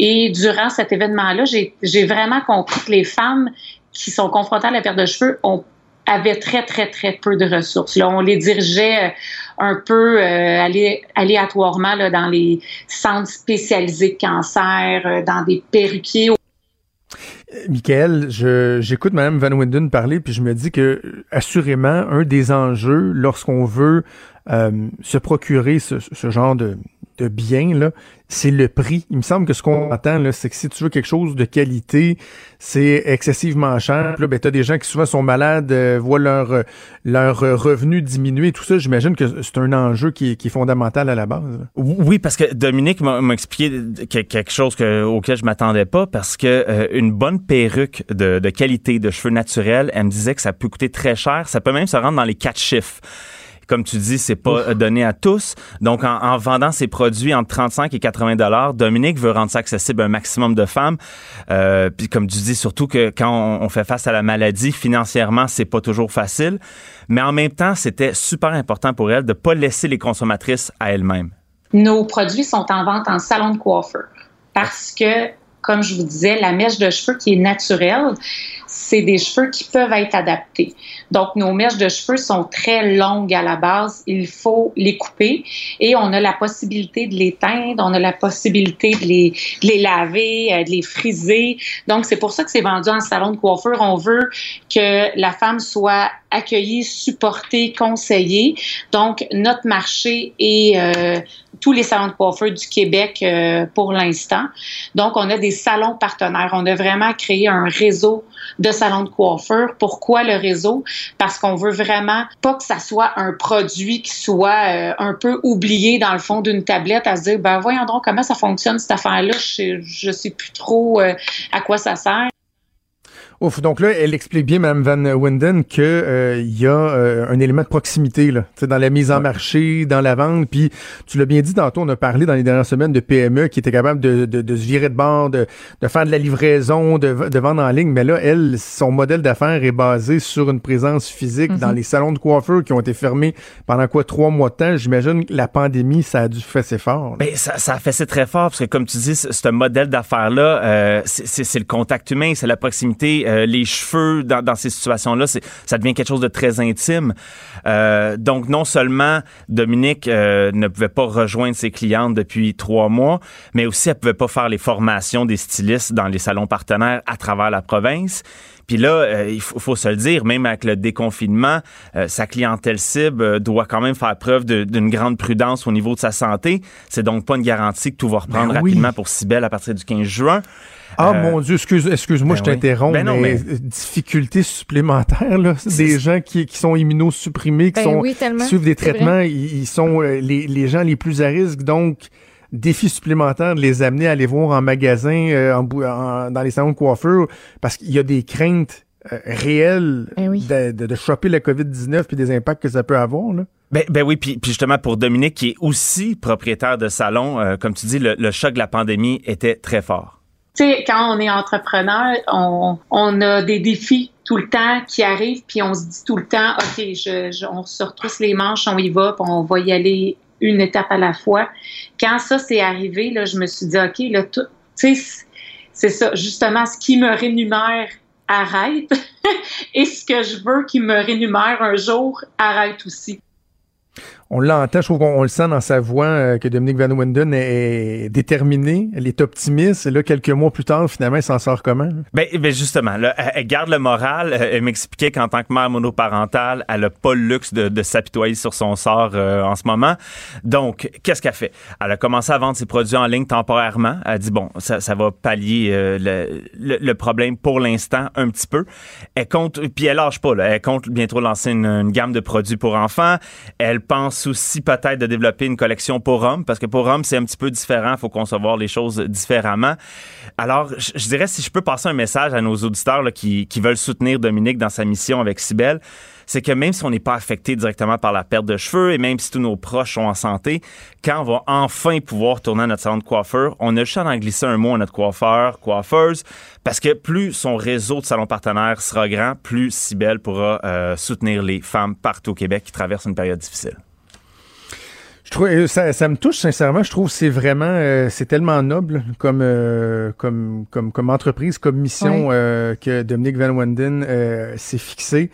Le site internet, je suis en train de le consulter là, c'est Cibelle S I B E L L E.ca. Donc, euh, vous pouvez trouver les salons partenaires. On, on vous informe là, que de façon exceptionnelle, il y a une vente qui se fait euh, en ligne en attendant qu'on puisse reprendre l'activité euh, usuelle. Donc, euh, j'invite euh, tous ceux qui connaissent des gens qui pourraient être intéressés ou que si vous êtes intéressé vous-même, euh, à aller encourager euh, Dominique Van Winden sur le site internet cibel.ca. Pour avoir entendu des témoignages là, de femmes qui euh, utilisent son service, c'est tellement nécessaire. C'est un Oui. service Ah oui. essentiel. Là. Puis, puis aussi, comme je C'est, dis, à- moi, c'est à ça que je pense quand, quand je pense à son, à son entreprise. Puis aussi, euh, sa ligne pour sa collection pour enfants qui va sortir bientôt. On sait des fois à l'adolescence, à Ah, l'enfance, c'est c'est dur et différent. Euh, donc des fois, ça J'ai comme un un peu de quand tu, quand tu réconfort. parles de ça, parce que j'avais même pas pensé. Tu sais, moi, dans ma tête, c'était comme, tu sais, femme qui a le cancer, cancer du sein. Mais Caroline, des, des petites filles, des, des, même des, des petits gars ou quoi que ce soit, là, quand t'es tout petit, tu penses déjà à travers de quelque chose de difficile, puis quand en plus tu perds tes cheveux, là? Ben, c'est ça. Donc, Sibelle est là pour, euh, pour essayer de les soutenir. Bravo. Alors, l'entrepreneur, c'est Dominique Van Winden. Le site Internet de la compagnie, c'est cibel.ca. Et pour euh, écouter euh, l'entretien euh, au complet que tu as eu avec Mme Van Winden, c'est disponible dès maintenant sur le balado Parlons Argent euh, sur le site ou l'application Cube Radio. Merci, Miguel. On se reparle la semaine prochaine. Merci.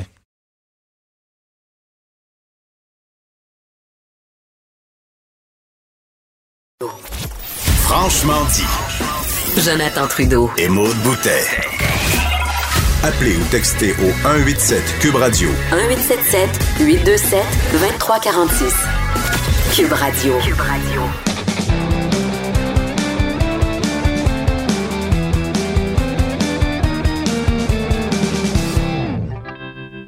On est jeudi. Jeudi, ça veut dire qu'on analyse euh, les nouvelles sorties euh, de la semaine avec Stéphane Plante dans notre chronique Disque dur. Salut Stéphane. Salut, salut Jonathan, salut Maude. Et on commence par Laurie Leblanc, que je ne connais pas. Alors, tu vas me la présenter.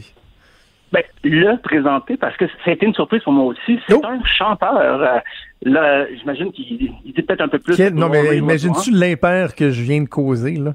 J'ai pris Ah. pour acquis que Laurie était un nom féminin. Toutes mes Ben. excuses à M. Leblanc. Je pense que pas Mais mal que- le trois quarts des gens prennent pour acquis que Laurie, c'est une fille.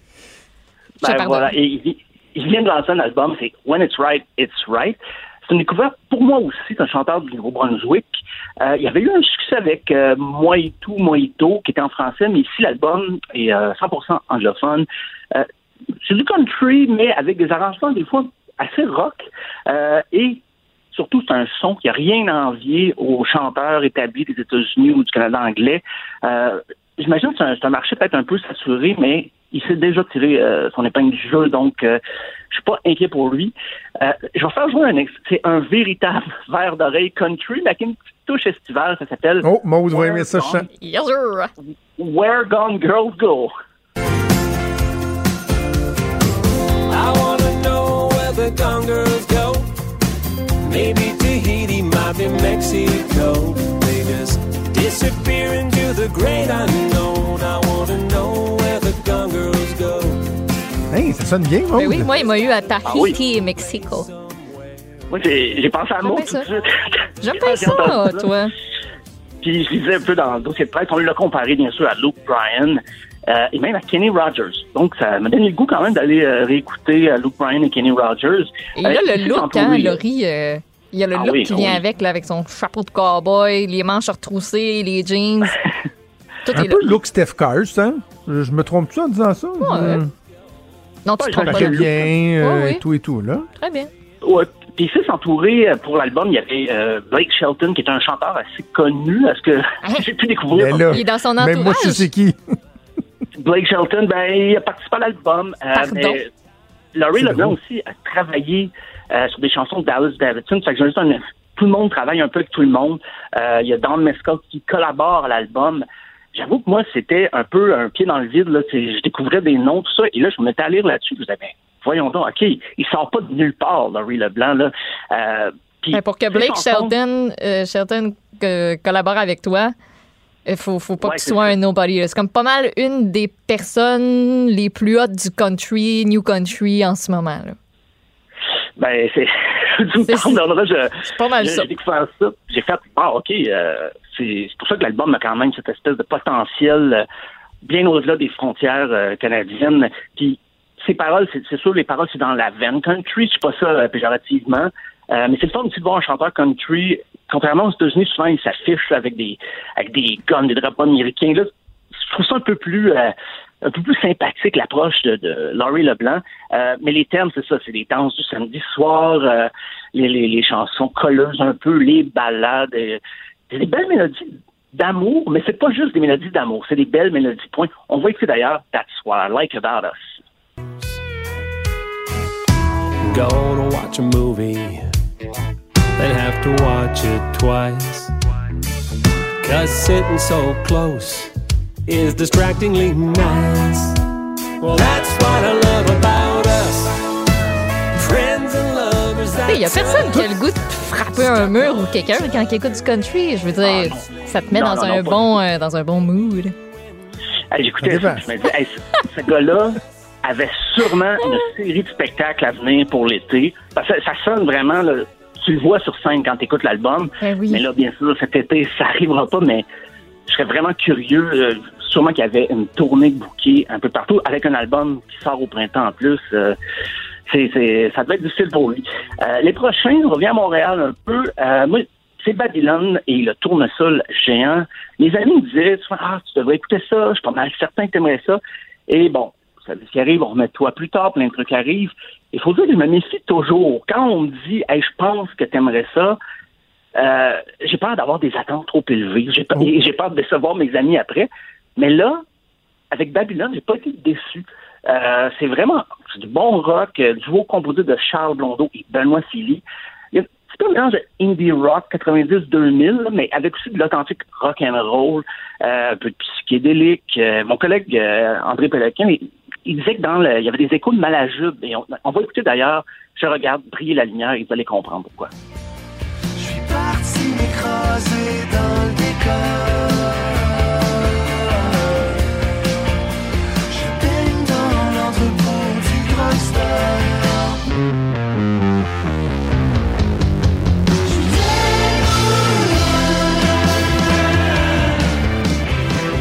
Était- C'est quoi cet instrument-là, l'espèce de.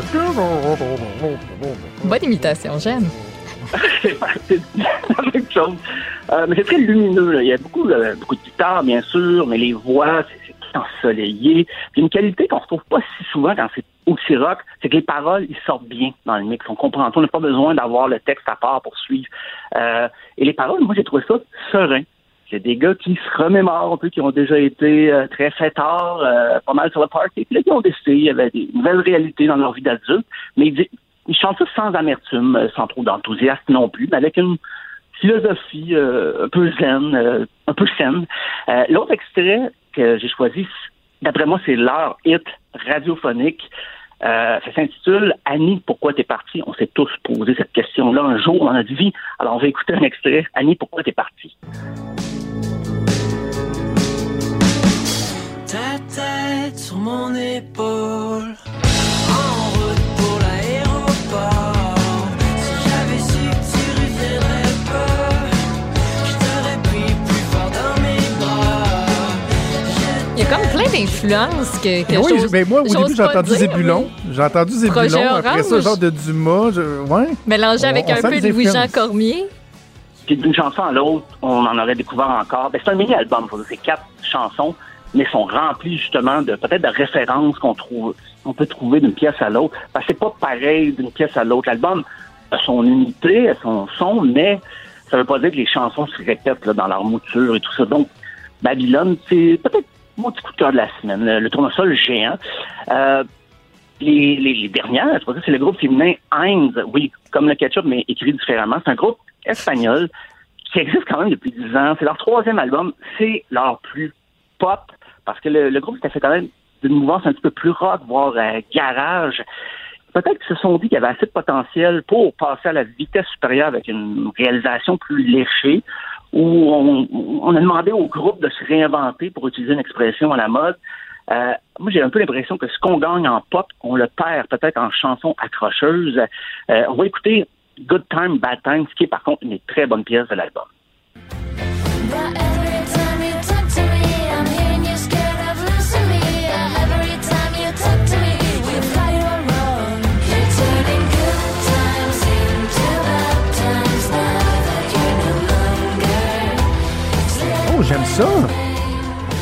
Ça, Steph?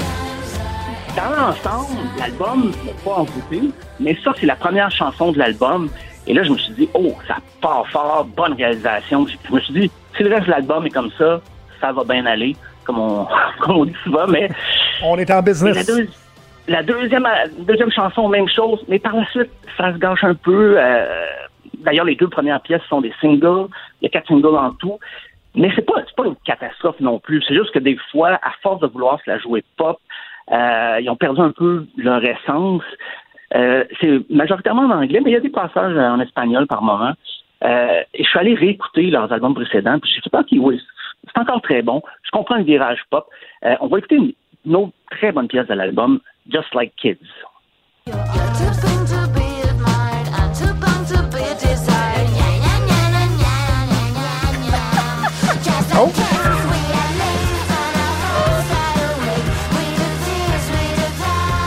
On dirait que ça sort d'une émission pour enfants, genre. Non, non, mais tu sais, Stéphane, moi, il y a un truc qui m'intéresse toujours dans. À chaque fois que j'ai l'occasion de parler avec des musiciens, je leur demande, mettons, vous, quand vous composez, là, euh, qu'est-ce qui vient en premier? C'est-tu la chanson ou c'est les paroles? Puis, Ouais. De ce que je comprends, les deux modèles existent. Tu écris un texte, tu écris une tune dessus. Puis des fois, ils écrivent la tune, puis ils écrivent le texte dessus. Et là, on a l'impression moment donné, l'auteur était à court d'inspiration, puis il a dit, regarde, je vais juste mettre.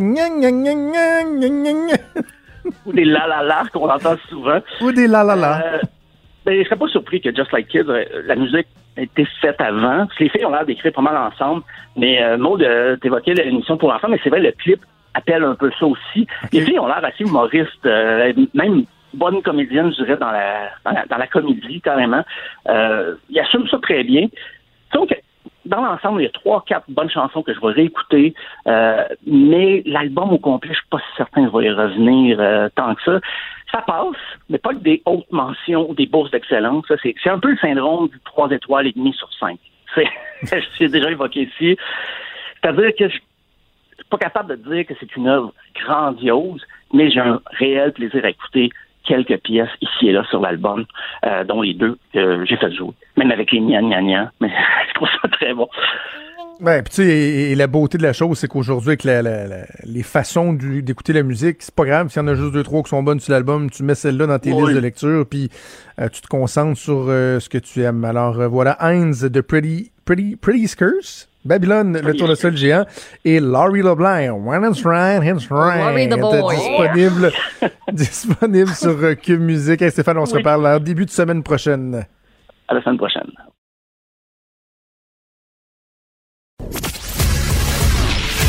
Il est franc et nuancé. Jonathan Trudeau. La politique lui coule dans les veines. Vous écoutez Franchement dit. Alors, on entame euh, un segment marathon. C'est On rare entend. qu'on... Hey, non, mais t'as rendu compte. On peut-tu prendre un moment pour se rendre compte que on a une grosse jasette qui s'en vient? On a v- 22 Ça nous- minutes. ça de nous arrive- ça nous arrive-tu d'avoir On n'a 22 jamais minutes? ça. Non. On n'a jamais Jamais. ça. Et c'est un 22 minutes qui va mettre en vedette Maude Boutet parce que dans le fond, on va, faire un hybride. merci. On va jumeler deux segments essentiels. Sortez puis les on va trompettes. charcuter la pause qui était prévue euh, entre les deux. Ouais. Euh, on va faire de l'actualité, puis on va faire ta chronique aussi. Fait que, écoute, euh, je te laisse parti. partir avec ça. Puis là, il va y avoir comme un espèce de, de, de- décrescendo.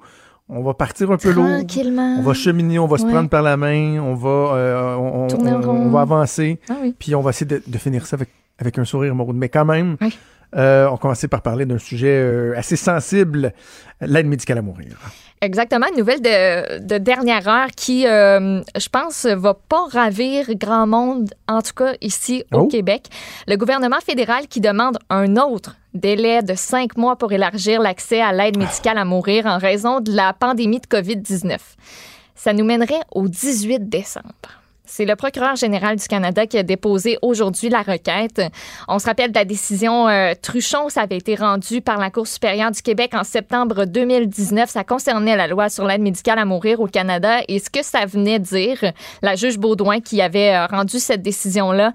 Euh, puis on se rappelle du combat qui a été littéral. Tu sais, je parle de combat, puis, puis je le pense vraiment, c'était un combat, ces deux personnes-là, Jean Truchon, Nicole Gladu, Ben oui. deux Québécois qui étaient atteints de graves maladies dégénératives incurables qui, eux, se sont battus là, pour que ça arrive, euh, pour qu'on abolisse le critère qui veut que la personne qui soit en fin de vie, en fait, ou que sa mort soit raisonn- raisonnablement prévisible pour pouvoir demander l'aide médicale à mourir. Cette décision-là, ça venait dire on scrape ça, ça n'a pas rapport. Et là, on a encore un report qui est demandé du côté du gouvernement fédéral. On y mentionne que la pandémie de COVID-19, ça a entraîné des défis sans précédent, y compris la perturbation de la session par- parlementaire qui est en cours. Même si le projet de loi demeure une priorité pour le gouvernement du Canada, l'échéancier du 11 juillet 2020, c'est devenu impossible. Fait que... En ça, anglais, on dit how convenient et en fran- québécois, on dit ça donne-tu bien? Ça donne du bien. Parce que ce qu'on mentionne pour justifier, dans un certain sens aussi, la prolongation, c'est que le critère de mort naturelle raisonnablement prévisible de la loi fédérale, ça ça s'appliquerait plus à compter du 12 juillet au Québec si on faisait rien, là, si, on- si on n'avait pas ce délai supplémentaire, mais ça resterait en vigueur dans les autres provinces et territoires. Fait qu'il n'y aurait pas d'uniformité au pays et on veut éviter ça. OK. Point. Je, comprends là, que la pandémie a des effets euh, partout, mais en même temps, tu sais, un gouvernement, là, c'est, c'est, c'est gros, là, supposé d'être relativement agile. Si on me parlait de modifications apportées par l'Agence du revenu du Canada pour XXX dossiers, je dirais, ouais, ça se peut qu'ils ont été vraiment euh, occupés à gérer la PCU, puis tout ça, mais tu sais, au niveau légal, là, ils n'étaient pas occupés à poursuivre du monde qui ont fraudé avec la PCU et ils le font pas. c'est sûr que c'est pas ça qui les a retardés. Ils le font pas. Ils laissent les gens Ouais. frauder. Donc, tu sais, vraiment, là, on n'était pas capable de faire euh, cheminer le dossier. faut se rappeler que la première fois où ils ont statué suite à l'adoption de, de- de la loi sur l'aide médicale à mourir au Québec, ça a été très, très long. Là. Euh, c'est, c'est un peu flou dans ma tête, là, mais si seulement on avait Véronique Yvon au bout du fil, mais c'est pas le cas. Euh, mais il me semble là aussi, là, ils ont tergiversé. Ça a été très, très long avant Ouais. qu'ils statuent. Et là encore, là, le Québec, lui, s'est plié à adapter sa loi. Mais le fédéral qui tarde à le faire, qui demande un délai supplémentaire de cinq mois. Donc, euh, on verra où ça va, où ça va nous mener, mais en espérant qu'ils n'en demanderont pas un autre au, euh, au Ouais, mois de ça décembre. passera pas, je pense. OK, maintenant, tu nous parles d'Air Transat, une reprise euh, des vols. Ça doit être assez graduel puis assez, euh, assez tranquille quand même. là. Ben oui puis non. Ça va reprendre graduellement dès le 23 juillet. Euh, on se rappelle que les vols ont été suspendus là, de le, 20 le 1er avril à cause de la pandémie de COVID-19. On va offrir une vingtaine de destinations quand même depuis Montréal ou Toronto.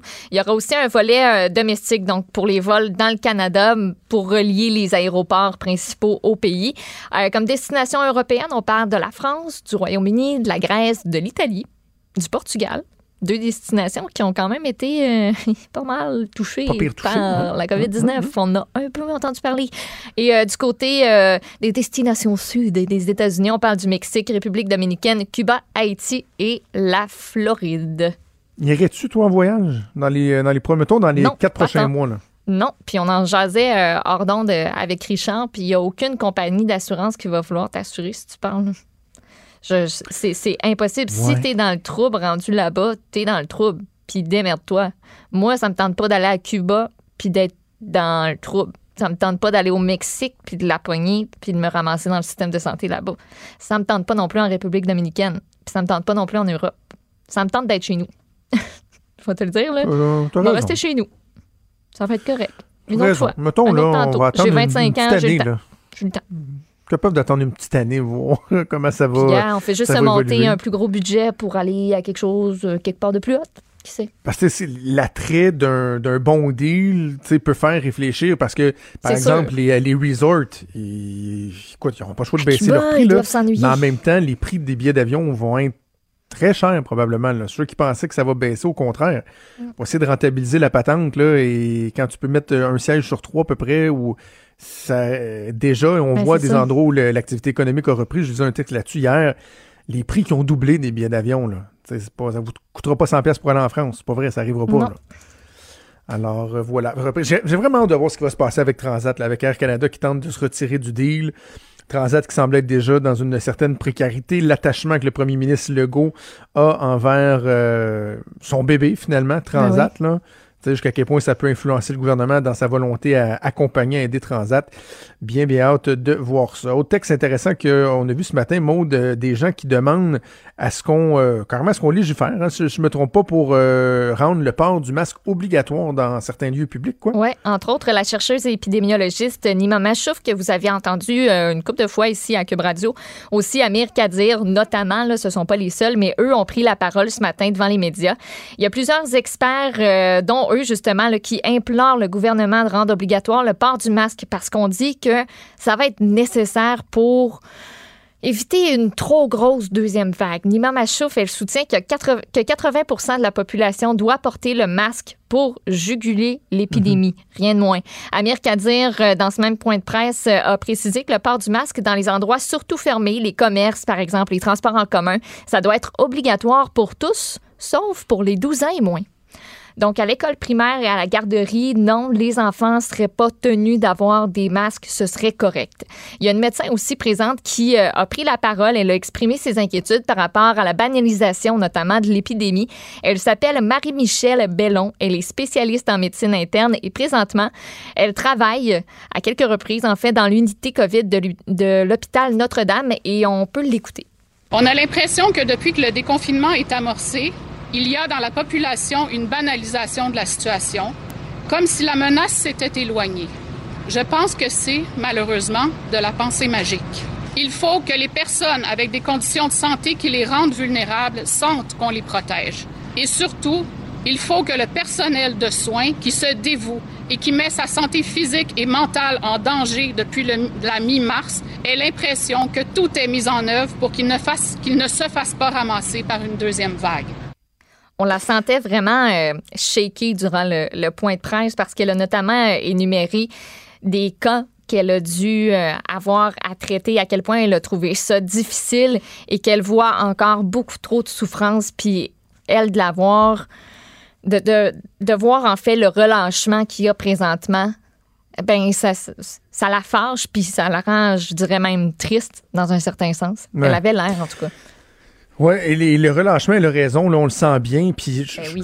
ce qui est déplorable dans tout ça, c'est une espèce de, de- de confusion des genres. Là, puis je, je vais me permettre une, une petite aparté, mais c'est en lien avec, avec ça, là, comme on a un peu de temps pour une Mhm. fois. Euh, je, je refais un lien avec nos, nos conspirationnistes. Là. Là, le problème, c'est que dans la population, il y a une espèce de sentiment euh, bon, d'invincibilité qui est en train de s'instaurer, la relâche, finalement la banalisation de la COVID-19, alors que pourtant on y a goûté en Simonac, là, et qu'on n'est pas euh, à l'abri d'une deuxième vague et de tout ce que ça peut avoir comme impact. Donc là, dans le mélange des genres, tu as des gens qui de moins en moins sont sensibles aux appels qui sont faits par les dirigeants de la santé publique et autres intervenants. Il y a ça. Et là, tu as les personnes qui euh, tombent sous le joug des conspirationnistes qui disent euh, non, non, finalement, on nous a floués, c'est pas vrai tout ça, on en a trop fait, on a jeté à terre l'économie pour rien, etc. Alors que si on va un petit peu plus loin, ben, derrière ce discours-là, il y a le discours complotiste de, Bill Gates qui est derrière tout ça. Et là où je voulais faire un, un- un- rappel d'un truc, là, parce que ça ça- ça m'a marqué hier après-midi, ça m'a frappé. Mhm. Tu sais, les politiciens à l'Assemblée nationale, les partis d'opposition ont fait une bonne job. Ils ont fait leur job de faire reculer le gouvernement sur certains aspects du projet de loi 61 pour, entre autres, des questions de collusion, de corruption, de, de, de- maintien de l'intégrité des différents processus gouvernementaux. Puis bravo, ils ont réussi à le faire. C'est pas complet, on comprend. Ils, veulent qu'il y ait d'autres éléments qui soient changés. Oui, il y a un petit peu de partisanerie politique là-dedans, mais il y, a, quand même la bonne intention. Et là, qu'est-ce qu'on a vu hier? Je sais pas si tu as vu, mais sur les pages Facebook, sur les Twitter des, euh, des Stéphane Blais pis de sa gang, là, la Fondation droits des peuples, puis ceux que j'ai exposés ne hier, qu'on a pas. exposés, ils se sont réjouis, Maude. Ils se sont flattés la bédaine. Ils se sont Comme quoi, donné c'était des de tapes faute, dans le de, dos. de leur- la- Grâce à eux. Grâce à eux. Ben oui, ben oui. Là, ils disent, Hey, regardez ce qu'on a Comment? fait là, avec notre mouvement en cours, puis nos, notre petit logo, non à la loi 61. On a fait reculer le gouvernement. Puis Ah, là, ben moi, oui. je voyais ça parce que là, ils me taguaient. Tiens, toi, Trudeau, t'as rendu compte? Eh oui, parce le que Pascal, euh. Bérubé, GND, euh, Guy Ouellet, tout ça, sont, sont tous plugués sur leur, leur fil Twitter. Puis Hey. ils se disent, hey, faut faire, faut faire avancer leur cause. Eux autres, là, ils ont de l'allure. Écoute, vous avez rien à voir là-dedans, bande de louches. Bande de louches. À l'Assemblée nationale, ils sont inquiets. Ils veulent pas être associé à vous et d'aucune façon vous avez quelconque mérite dans le fait que le gouvernement a fait son travail. Vous contribuez à un mélange des genres, à, un climat qui est rendu toxique. Vous contribuez à ça, vous êtes derrière ça. Honte à vous. Et surtout, n'allez pas croire qu'il y a un petit début de victoire, puis non, non, non. Il y, aura des gens comme moi, comme d'autres de nos collègues, qui vont s'assurer toujours et expliquer à quel point vous n'avez rien à voir là-dedans et quel est aussi le vrai message qui se cache derrière l'espèce de façade que vous tentez d'exposer de, de, causes nobles puis de droits et libertés. Non, non. Vous êtes des weirdos qui pensaient qu'il y a un nouvel ordre mondial puis on veut nous, on veut nous, nous, euh, nous, installer des puces électroniques en dessous du corps, euh, en dessous de la peau, OK? Vous êtes des weirdos. Pas vous autres que les politiciens écoutent, là. Alors voilà, merci, ça m'a fait du bien de faire cette apportée-là. Et je dis qu'on s'en irait vers le un petit peu plus euh, léger. Puis même Euh, avant ça, là, j'ai un autre léger, un comme Ah, un autre? dernière. Ben, vas-y. Ben, tu sais, on est tellement branchés sur l'actualité. Ah Euh, Puis tu sais, ça va t'intéresser, ça va intéresser euh, Mathieu Boulay aussi notre recherchiste. ben oui, j'ai ça Ben passer oui, sur mon du téléphone. hockey, parce que euh, la LNH, les camps d'entraînement des équipes vont euh, reprendre, euh, vont commencer en fait le 10 juillet et on prévoit un retour au jeu quelques semaines plus tard. C'est long, qu'on a déjà. Ouais, c'est. Ben oui, parce qu'on parlait, me semble, de reprendre les matchs vers la fin juillet, début août, mais là, tu sais, quelques semaines, on est 10 juillet, ça ira pas avant comme dans ma tête la, la mi-août. En tout cas, début août, mi-août, mais c'est juste que je me demande, tu sais, il se passe quoi entre aujourd'hui puis la reprise des camps d'entraînement? Tu sais, je comprends que c'est des machines, c'est des Formule 1, ils doivent être, euh, tu sais, vraiment à point lorsque l'activité va, va reprendre, mais il n'y a pas moyen, genre, de, de, de- des quatre prochaines semaines, là, de, comme d'accélérer ça. Ils vont se faire des entraînements sur Zoom. du Zumba. Non, Paraît que bye. Price, ils les arrêtent toutes sur Zoom. T'as pas euh, mon bon jeu de mots, là. De la, Ah, Zoom- excuse. de la Zumba. Pour se remettre La en Zumba? forme. euh, Sur Ah. Zoom, des conférences Zoom. La Zumba, le genre de sport. Je vais juste comme passer à la prochaine nouvelle. Est-ce que la tu- rire non, non, mais attends, est-ce est- qu'ils pourront passer la Zoom la Zoom La? Zumba. Tu vois, il y avait de quoi, là? Il y avait de quoi? Il y a un- on a un filon, on a un filon. La Zoom Bunny. Wow! On est, on est, on est rendu On loin. fire! OK, euh, parle-moi donc Canadian Tire. là. Oui. Le Je, je l'aime, cette nouvelle-là, quand même. OK. Un bon génie de 26 ans, un employé du Canadian Tire du plateau Saint-Joseph à Sherbrooke, a réussi, il, est- il a quand même réussi à voler pour 126 000 piastres de stock en trois mois. Eh, c'est bol. 126 000, OK? Puis j'ai le détail en plus de ce qu'il a volé. On s'en parle dans un instant. Donc, c'est la tribune qui a rapporté la nouvelle et euh, mentionne qu'il a sans doute profité de la réorganisation qui a été causée par la pandémie pour voler un petit peu, par petit peu, une partie de l'inventaire. Ce qu'il faisait, c'est qu'avec la camionnette du Canadian Tire, il se rendait à l'entrepôt, prenait de la marchandise, mais au lieu de tout ramener au Canadian Tire, faisait un détour par son garage pour déposer des affaires. Ensuite, il revendait le stock sur des sites de petites annonces ou encore sur les réseaux sociaux. Donc, Crétin. depuis le mois de mars, qu'a-t-il volé? Il a volé 64 climatiseurs portatifs, 55 génératrices, un système de chauffage, 67 barbecues, 24 télés, un tracteur à gazon, un tapis roulant, des outils et des articles de cuisine. Tu sais, c'est du bon stock pour la saison. Tu sais que si tu achètes ça, tu vas être capable de les vendre parce qu'il va y avoir une demande parce que c'est des Ben oui. affaires de printemps-été. Donc, il a été surpris par ses patrons hier qui l'ont confronté concernant des anomalies dans l'inventaire parce qu'on s'entend que 67 barbecues en moins, tu sais, c'est pas un ou deux. Il y a quand même une bonne marge, une bonne différence. il a tout avoué. Son garage contenait encore plusieurs des articles volés, mais il a quand même réussi à en vendre pas mal. Donc, il y a du monde qui, sans le savoir, dans ce coin-là du Québec, qui ont acheté des items volés.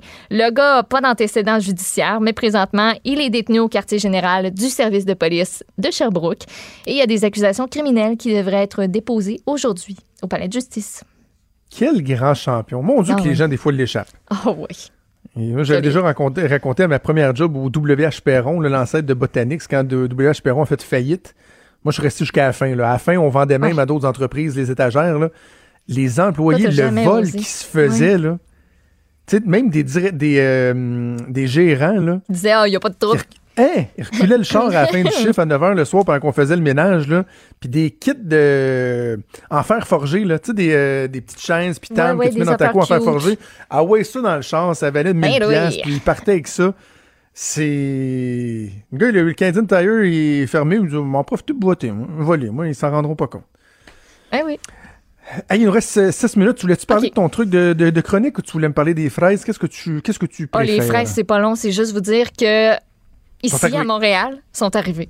Puis l'île toi, la semaine sorti. prochaine, tu vas en avoir. Non, non, mais l'île d'Orléans, c'est sorti. Arrête, on peut, je peux en avoir de là si je veux. Là.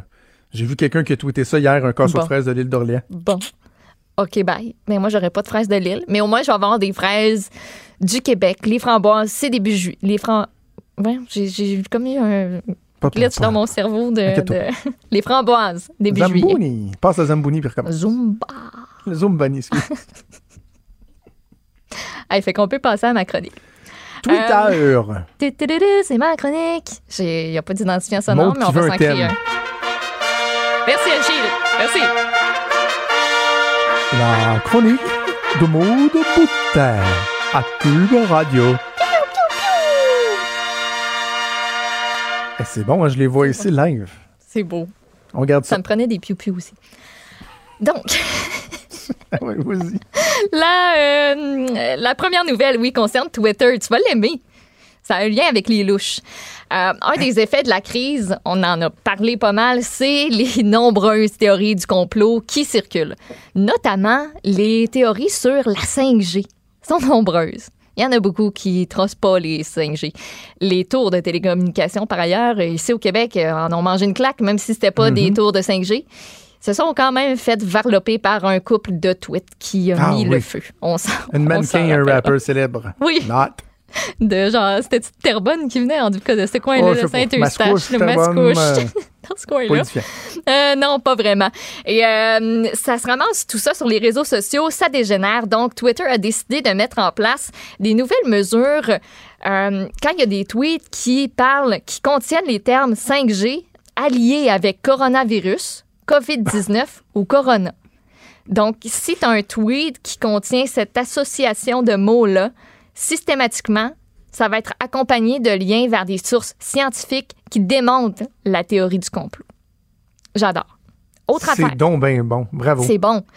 Et autre affaire, Twitter ajoute une fonction que j'aime particulièrement. Elle a été ajoutée récemment sur quelques appareils Android, donc c'est pas tout le monde qui y a accès à partir de Peux-tu maintenant. corriger nos tweets? Ils vont-tu le faire, là, enfin?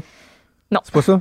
Non. Ah. C'est que si tu veux retweeter un article sans l'avoir ouvert, Twitter va te demander sur l'article que tu partages, tu sais vraiment c'est quoi le contenu. Est-ce que tu l'as vraiment lu? As-tu juste lu le titre, mon chum? Sais-tu qu'est-ce que tu partages? On va comme mettre la mention, là, en gros, ça dit partager un article peut lancer des discussions. Peut-être que tu devrais le lire avant de le retweeter.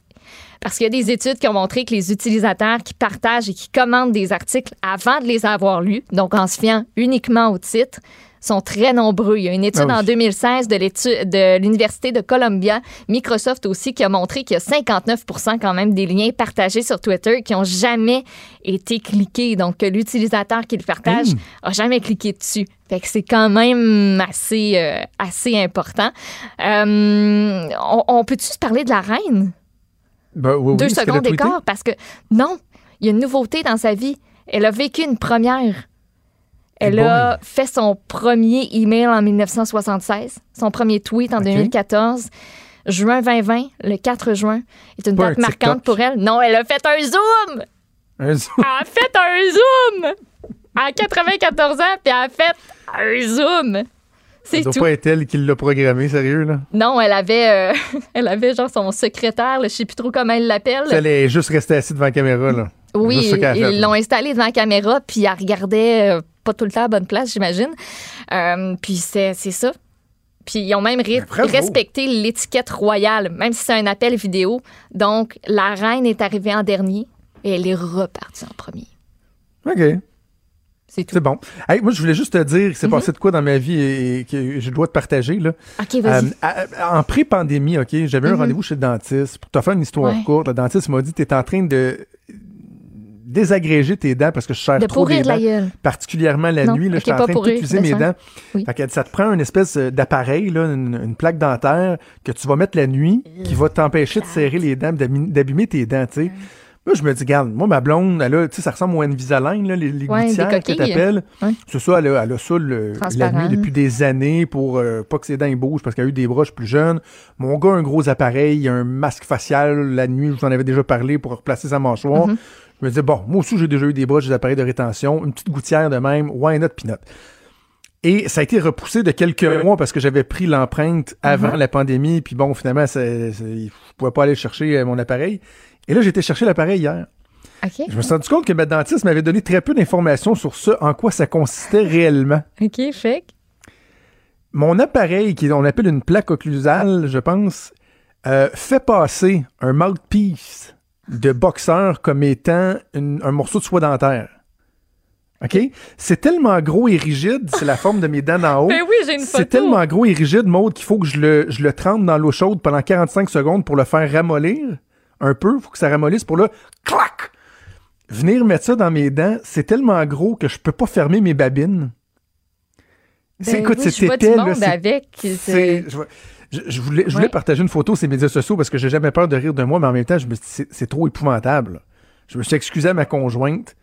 Je dis désormais le soir, quand Non, on va se ça, coucher. la bouche te ferme. Tu peux pas te fermer quand tu fais ça. J'aurais pu le mettre puis, puis vous te jaser avec. Ou pas? Écoute, c'est, intrusif, c'est épouvantable. C'est vraiment un changement, un petit traumatisme dans ma vie. Voilà. nouveauté dans ta vie. C'est ça. Fallait que je le partage. Je te montrerai une photo. C'est comme ça qu'on conclut C'est cute, 22 minutes de contenu intelligent, Exactement. pertinent. On a parlé de Zumba, on a Tout parlé euh, de la Zumba reine, on a parlé d'aide médicale à mourir, on a parlé de vol au Canadian Tire, de vol chez Transat, De fraises. de masque obligatoire, de fraises, et de tout, tout, tout. On a tout fait ça. piou, ça tire Et partout. savez quoi? Demain, on va en faire encore plus. Un gros merci à toute l'équipe, à Achille Moinet, à la mise en onde, à Frédéric Moccol et à Mathieu Boulet à la recherche. Il y a Sophie Durocher qui s'en vient. On vous souhaite une excellente journée. On se retrouve demain à 10h. Salut!